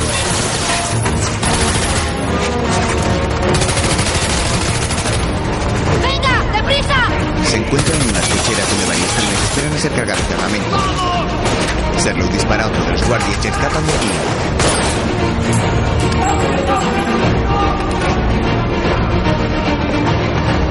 ¿Han visto a mi hermano? No, pero estoy seguro de que ha estado aquí. ¿Dónde vamos? ¡Hay que saltar ese muro! Holmes, ¿cómo sabía que yo le encontraría? No me ha encontrado, me ha tirado un edificio encima.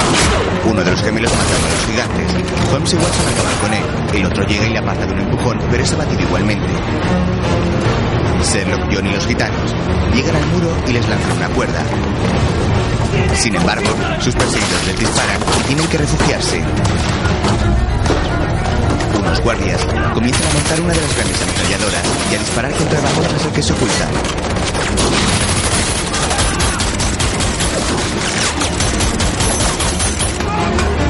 Otros suben a un cañón y lo apuntan hacia ellos. Disparan, atraviesan el vagón sin dañarles y abren un boquete en el muro. Holmes y los otros salen corriendo por allí.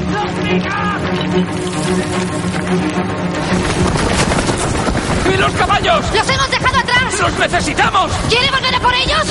¿Cuál es la salida? ¡Esa es la salida! Un tren se acerca por una vía que cruza el bosque. Mientras los guardias de la fábrica se organizan para perseguirles y cruzan el boquete del muro. Moran llega y le grita al jefe. Si se escapan, es hombre muerto.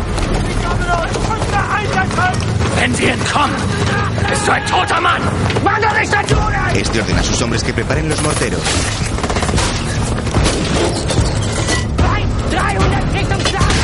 Comienzan a disparar los obuses hacia el bosque. Morán y otros guardias corren tras Holmes y los suyos. En la carrera, Morán toma un rifle de un guardia muerto por la explosión de un proyectil de mortero y dispara hacia Watson. Este esquiva la bala de milagro, ya que pasa rozando su costado.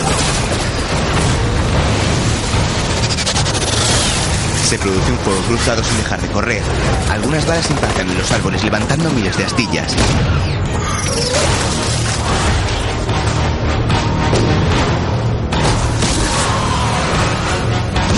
Al mismo tiempo, las bombas que lanzan los morteros explotan a su alrededor llenándolo todo de llamas y negro humo.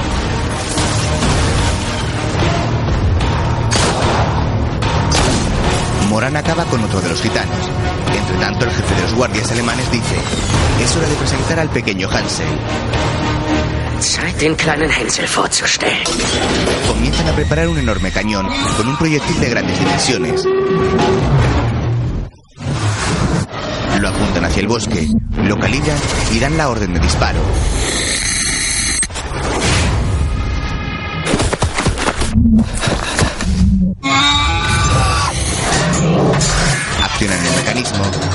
Que el salga a toda velocidad, arrasando con todo su paso.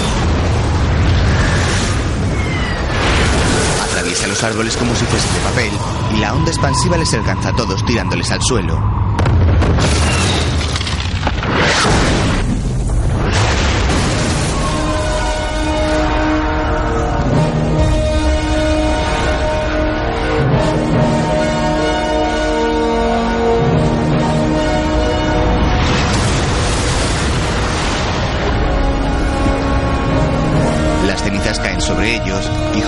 Despierta al instante. Avisa a Watson y ambos se enfrentan a los guardias que han llegado.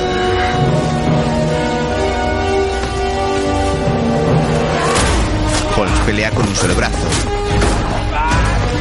Moran sigue corriendo para intentar llegar a la lucha. Silsa y los dos gitanos se defienden entre ellos. Las bombas siguen cayendo. Un guardia ataca a Holmes con la bayoneta de su rifle. Este le sujeta el arma, vuelve a cargarla y se la arrebata de una patada. Entonces le da el rifle a Watson, que dispara a Moran cuando llega. El tren pita pasando a pocos metros de ellos y los supervivientes corren a montarse. El jefe de los gitanos es el primero en subir. Mientras, Moran ve que tiene una herida en el costado.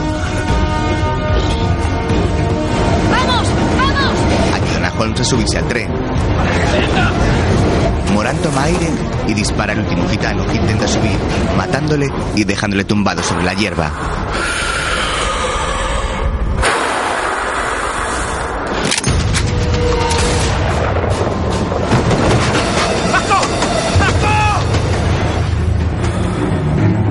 Tiempo después, el tren sigue su camino. Los únicos supervivientes han sido Holmes, Watson, Sinsa y el jefe de los gitanos. Mientras el tren atraviesa una llanura nevada entre montañas, Watson se cose las heridas y Simsa le canta a Holmes, que está como ausente.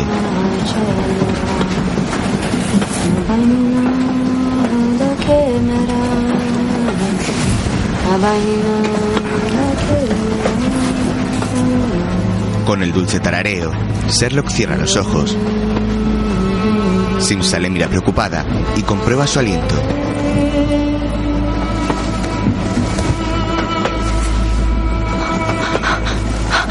No respira. Watson se acerca enseguida y le busca el pulso.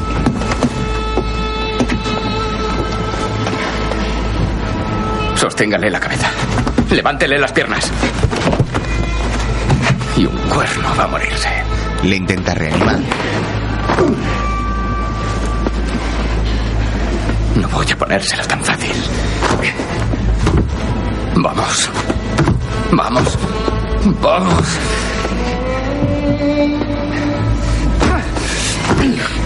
Vamos. Sé que me está oyendo, cabrón egoísta.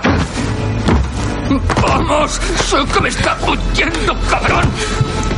Simsa le aparta e intenta consolarle.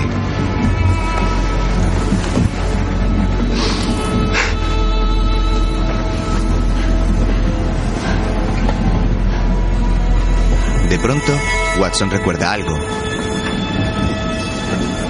Su regalo de boda. Saca el paquetito que le regaló. Contiene una pequeña inyección. Watson se la clava en el pecho a Holmes y todos se quedan expectantes. De pronto, este se levanta de un salto y comienza a correr por el vagón de mercancías. ¡Qué pesadilla! Usted, Mary Glaston y yo estábamos en un restaurante. El pony satánico también estaba allí. Y pertrechado de un tenedor gigante me atacaba. ¿Qué me ha administrado? Su regalo de boda. ¿Quién ha estado bailando sobre mi pecho? Yo. ¿Por qué me duele tanto el tobillo? Porque tiene una astilla enorme atravesándolo. Santo Dios. Thomas, tengo un trabajo importante del que hablarle. Recuérdemelo. Siéntese. Bébase esto. Tengo que sacársela antes de que se infecte. ¿Me ha llamado cabrón egoísta? Probablemente. Ah, déjela dentro. Déjela. Uh. Watson le arranca la astilla. Usted. Usted es un pedazo de. A ver qué dice. Empieza a curarle la herida. El brazo lo lleva en cabestrillo con la bufanda de Mary. Siento que no haya podido ir a Brighton. Y yo.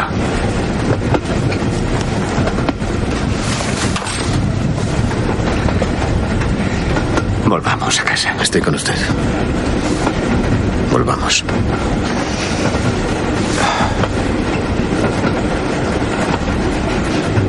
Vía Suiza.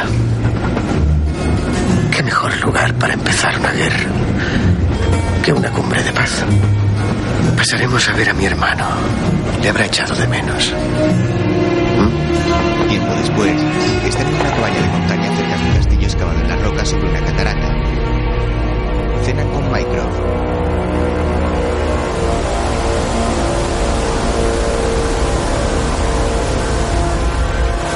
Sigo sin entender por qué no se cancela la cumbre. Bueno, verá, se va a celebrar, nos guste o no. Ya han llegado todos. Mientras esos caballeros hablen de paz, créame, estarán preparando sus ejércitos en casa. Cancelar la cumbre equivaldría a provocar una guerra. ¿No era claro el telegrama? Hemos doblado la seguridad, señor. Mm, doblado la seguridad. Me tranquiliza. No es consciente de lo delicada que es la situación. Les pasé el telegrama a mis superiores, pero ellos mismos quisieron que Moriarty les asesorara en el proceso de paz. Se ha hecho con una posición brillante. Es un destacado intelectual. Es amigo personal del primer Amigo ministro. personal del primer ministro, sí, ya lo sabemos. Yo le creo. Pero ¿y las pruebas? Es demasiado bueno para dejar pruebas. No deja cabos sueltos. Oh, está vivo. Oh, Shirley, deja eso. ¿Qué es este artilugio? ¿Me dejas? El efecto es de lo más estimulante. Es mi personal e intransferible suministro de oxígeno y no se toca. Esta discusión no nos llevará a ningún sitio. Ya tengo la documentación para que puedan asistir al baile. Carruthers, Stanley. Stanley. Por usted no pasan los años. ¿Es mi Chandy favorito? la cuestión es que no sabemos qué está planeando. No será otra bomba. No, no será otra bomba. No, no tendría sentido. ¿Por qué iba a atacar a todos los países para que se unieran? Será un asesinato cometido por un pistolero a corta distancia.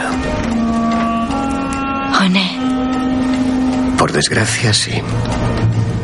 Usted lo sabía. Tenía mis sospechas, pero viendo quiénes van a asistir ahora estoy seguro. Al menos sabemos a quién tenemos que buscar. René será la prueba. Si podemos encontrarle y detenerle, tal vez no solo le salvemos la vida, sino que evitemos el colapso del mundo occidental. Pero tranquilos. Más tarde, se encaminan hacia el castillo sobre la catarata. Está en una pared vertical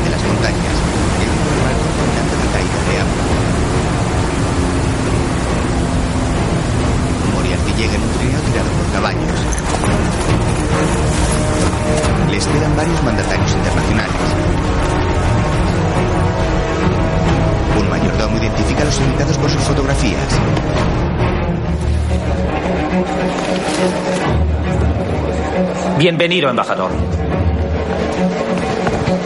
Profesor James Moriarty. En uno de los salones, varias parejas bailan y Mycroft se reúne con el resto. Todos vestidos de gala.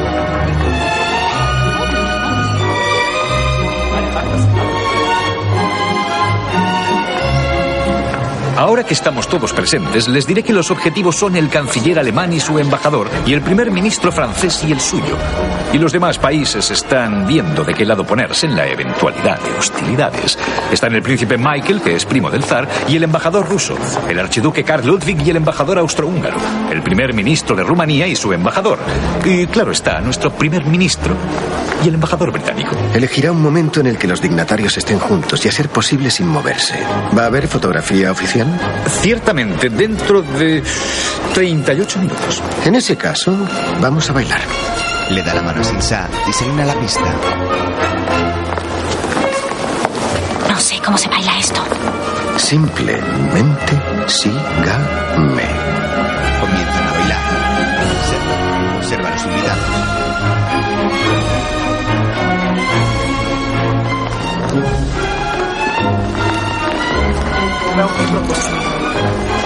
¿Qué ve?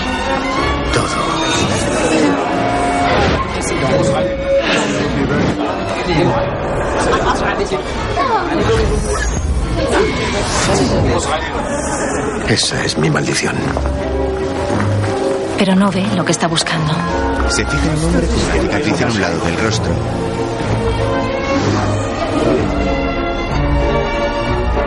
Hacia nosotros y Sherlock le ofrece su mano a Watson.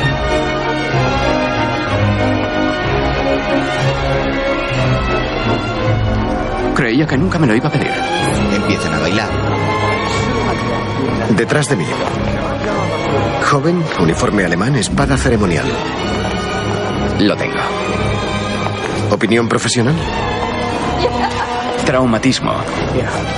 Herida importante. Buen trabajo de reconstrucción. El doctor Hofmeister. Usted dijo que estaba a la vanguardia de la innovación médica. Ya hemos visto una muestra de sus habilidades.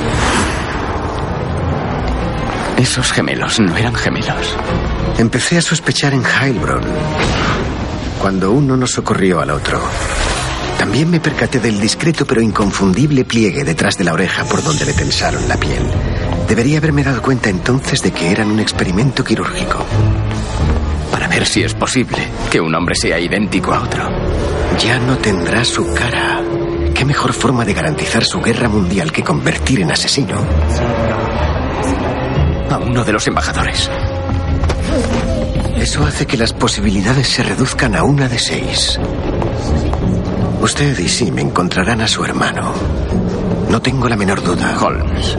Ya conoce mis métodos. Y sé dónde estará. Ninguna otra solución podría complacerme más. Por cierto, ¿quién le ha enseñado a bailar? Usted. Pues soy un gran maestro. Tenga cuidado. Holmes se acerca a un lacayo, le entrega una nota y le dice algo al oído. Este asiente.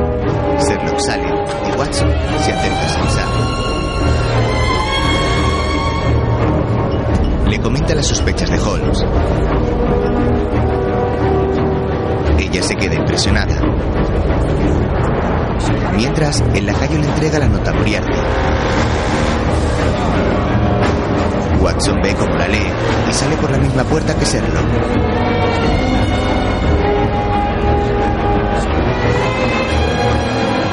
Manos a la obra.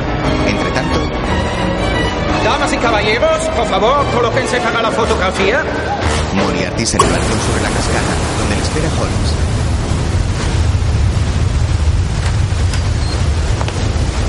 Disculpe.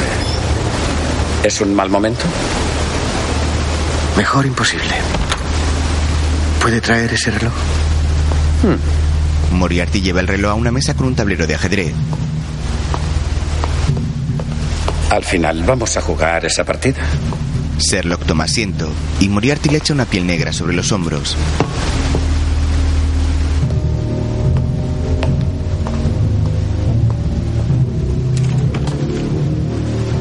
Tenga.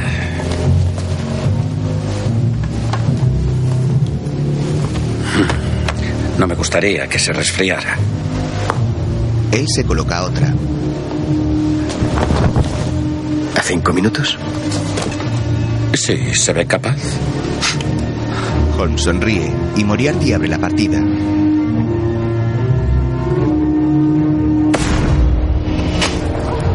Mientras, en el salón, Watson y Simsa buscan a René. La partida continúa. Ambos tenemos dos alfiles. Puede que me haya ausentado de la sala, pero mis métodos no. No se estará refiriendo al doctor Watson.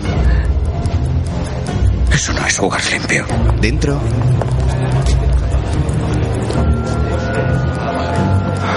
Bien. La cirugía habrá dejado cicatrices. Solo en cuatro de ellos quedarían ocultas por el cabello. Fuera.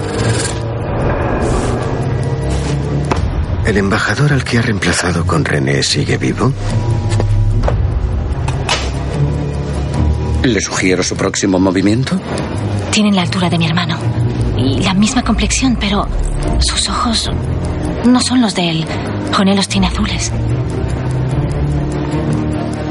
Podría llevar lentes de cristal para cambiar el color. En cuyo caso le estarán molestando. René es zurdo. Quizá el asesino tome medidas para no ser descubierto, como el jugador que oculta algo que le delate.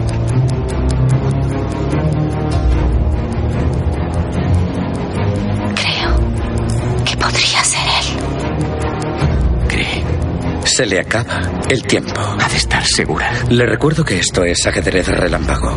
Un error de cálculo podría costarle la partida. Si derribo al hombre equivocado, podría desatar una guerra. A lo mejor no es tan obvio. Un tic nervioso, un atisbo de ansiedad. Esta noche todos tienen motivos para estar nerviosos. Mientras, alguien prepara una bala con un dardo venenoso. Watson mira al fotógrafo que prepara su cámara. ¿Y si fuera al revés? Alguien incapaz de comportarse con naturalidad. Un actor tan metido en su papel que lo único que no puede contemplar es una reacción espontánea. Watson mira la bandeja de un y todos miran, excepto el de Rumanía, que mantiene su pose tragando saliva.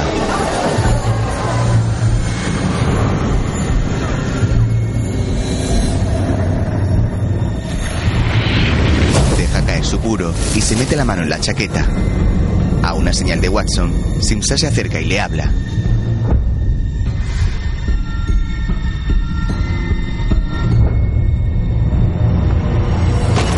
Mi hermano, te lo suplico. Watson les mira ansioso.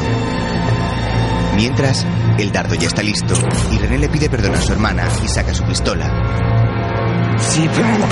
Watson se lanza sobre él. Cadáveres, proteja al primer ministro. Le quitan el arma y dos guardias se lo llevan.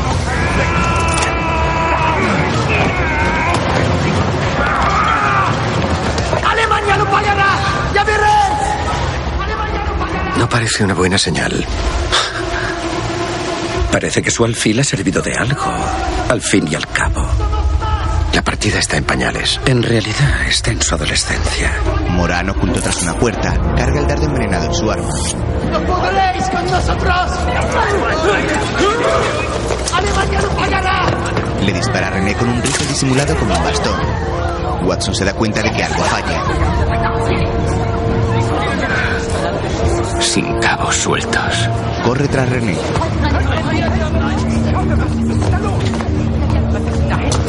¿Qué le ha pasado? Soy médico. Soy médico. René convulsiona en el suelo.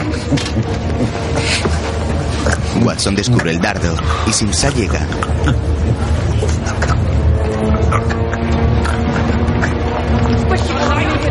Morán aprovecha para huir.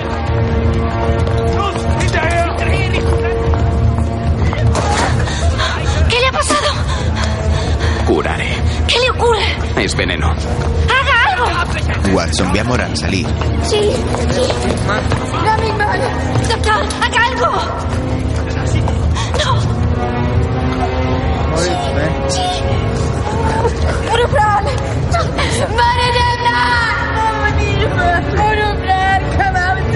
René muere y Moriarty esboza una sonrisa. Creo que acaba de perder su pieza más valiosa. Pero para ganar la partida siempre hay que sacrificar alguna pieza. Se ha evitado una guerra. Hmm, discrepo. No me diga. ¿No le ha parecido extraño que a raíz del telegrama no se hayan tomado medidas para detenerme? Verá, el inconsciente esconde un deseo insaciable por el conflicto. Más que luchar conmigo, está luchando con la condición humana. Lo que quiero es ser el dueño de las balas y de las vendas. La guerra a gran escala es inevitable. La provocarán ellos mismos dentro de unos años. Lo único que he de hacer es esperar. Me gusta Suiza. Respetan la intimidad de las personas. Sobre todo si posees una fortuna. Le guiña un ojo y se levanta acercándose a la barandilla.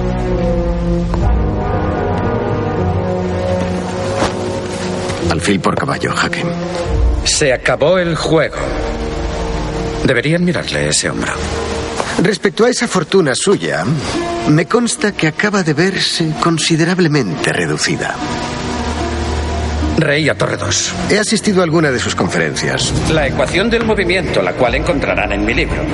La energía necesaria para que se produzcan estas explosiones. Fue en Oslo cuando reparé por primera vez en su pequeña libreta de cuero rojo de Smithson en Bond Street, torre a torre de Rey 3, jaque. Moriarty se toca la chaqueta sintiendo la libreta a buen recaudo y sonríe de nuevo.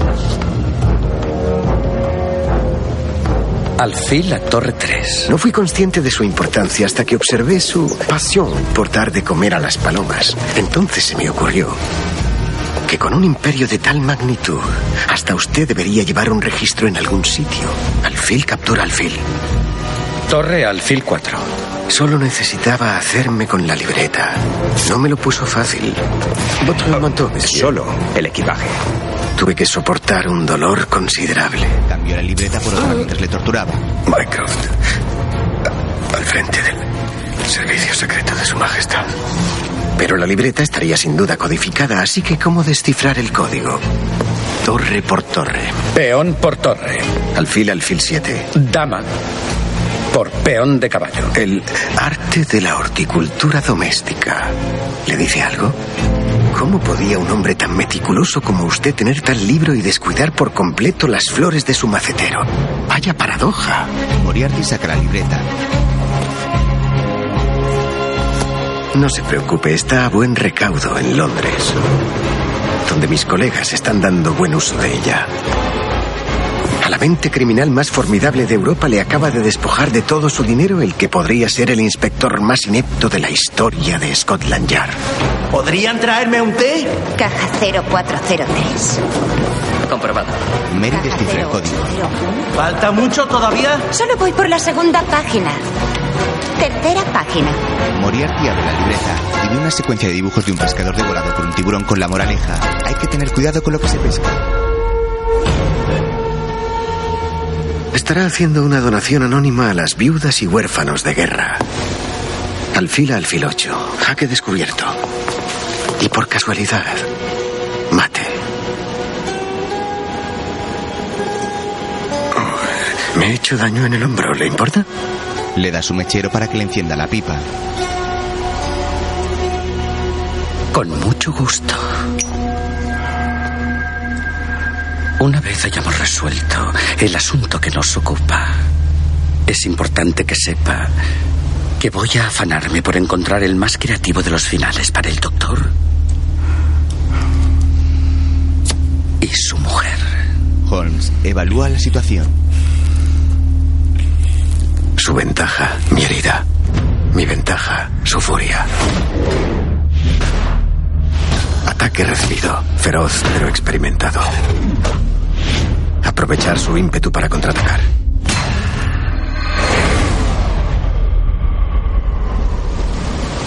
Vamos. ¿De veras cree que es el único que sabe jugar a esto? Inmovilizar brazo. Ir a por punto débil. Seguir con un derechazo. Oh, ahí tenemos al campeón de boxeo de Cambridge. Hábil, pero previsible. Ahora permítame responder. Arsenal agotándose. Ajustar estrategia. La herida le está pasando factura. Como me temía, la herida hace insostenible la defensa.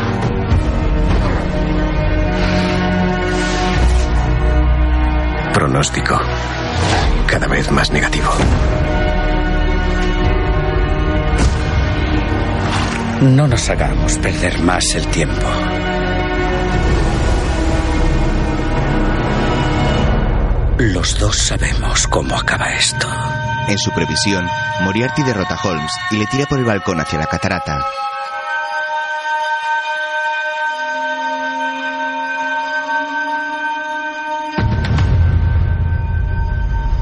Conclusión inevitable. A menos que... Holmes sopla sobre las brasas de la pipa que le Moriarty. Las chispas le saltan a la cara y es apresado por Sherlock que se da impulso y se arroja al vacío con él. Justo en ese momento llega Watson y comparten una última mirada antes de despeñarse hacia la catarata. John se queda totalmente paralizado y cierra los ojos con dolor. Mientras, los dos enemigos caen los cientos de metros de altura del salto de agua. Moriarty grita desesperado, mientras que Holmes se mantiene sereno y con los ojos cerrados, habiendo elegido su destino.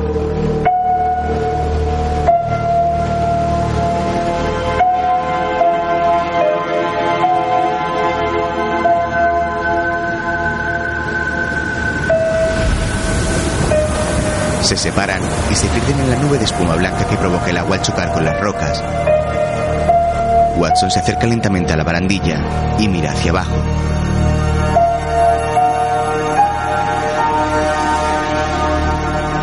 Tiempo después, en su casa, termina de escribir el relato de lo sucedido. El resto de la historia podría contarse con muy pocas palabras.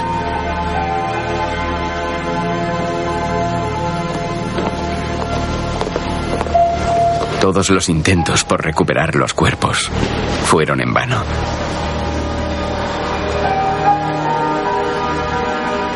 Y allí, en el fondo de esas terribles y turbulentas aguas arremolinadas y espuma enfurecida,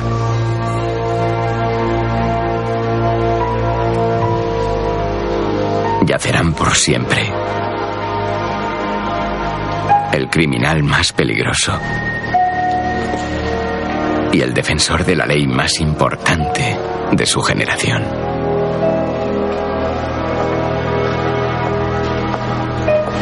Siempre le recordaré como el mejor.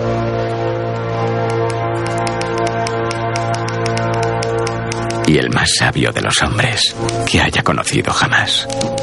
¿John? Mary entra al despacho de su marido. John. Deberías hacer la maleta. Son las dos y media y el carruaje llega a las cuatro. Vamos a pasar una semana maravillosa en Brighton. Estará fenomenal. Me muero de ganas. Yo también le echo de menos. A mi manera. Watson termina escribiendo la palabra fin y suspira. Él habría querido que fuéramos. Él habría querido venir con nosotros. ¿Cuándo viene la señora Hudson a por Gladstone? Ah, pronto. Watson toma un paquete que Mary ha dejado sobre la mesa. A las tres. Lo abre. Es una caja de madera. Y dentro encuentra la pequeña bombona de oxígeno de Micro.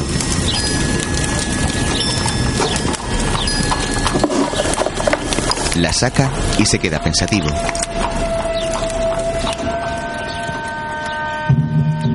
Una sonrisa ilumina su cara. Mary. ¿Quién ha traído este paquete? El cartero. ¿El de siempre o... ¿Le has notado algo raro? Sale del despacho. Camuflado en un sillón, se encuentra Sherlock con su monitorizo pintado como la tapicería. Le dice a Glaston que guarde silencio y el perro obedece.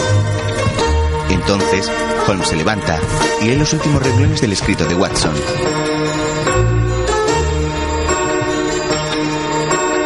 Divertido, escribe un signo de interrogación tras la palabra fin.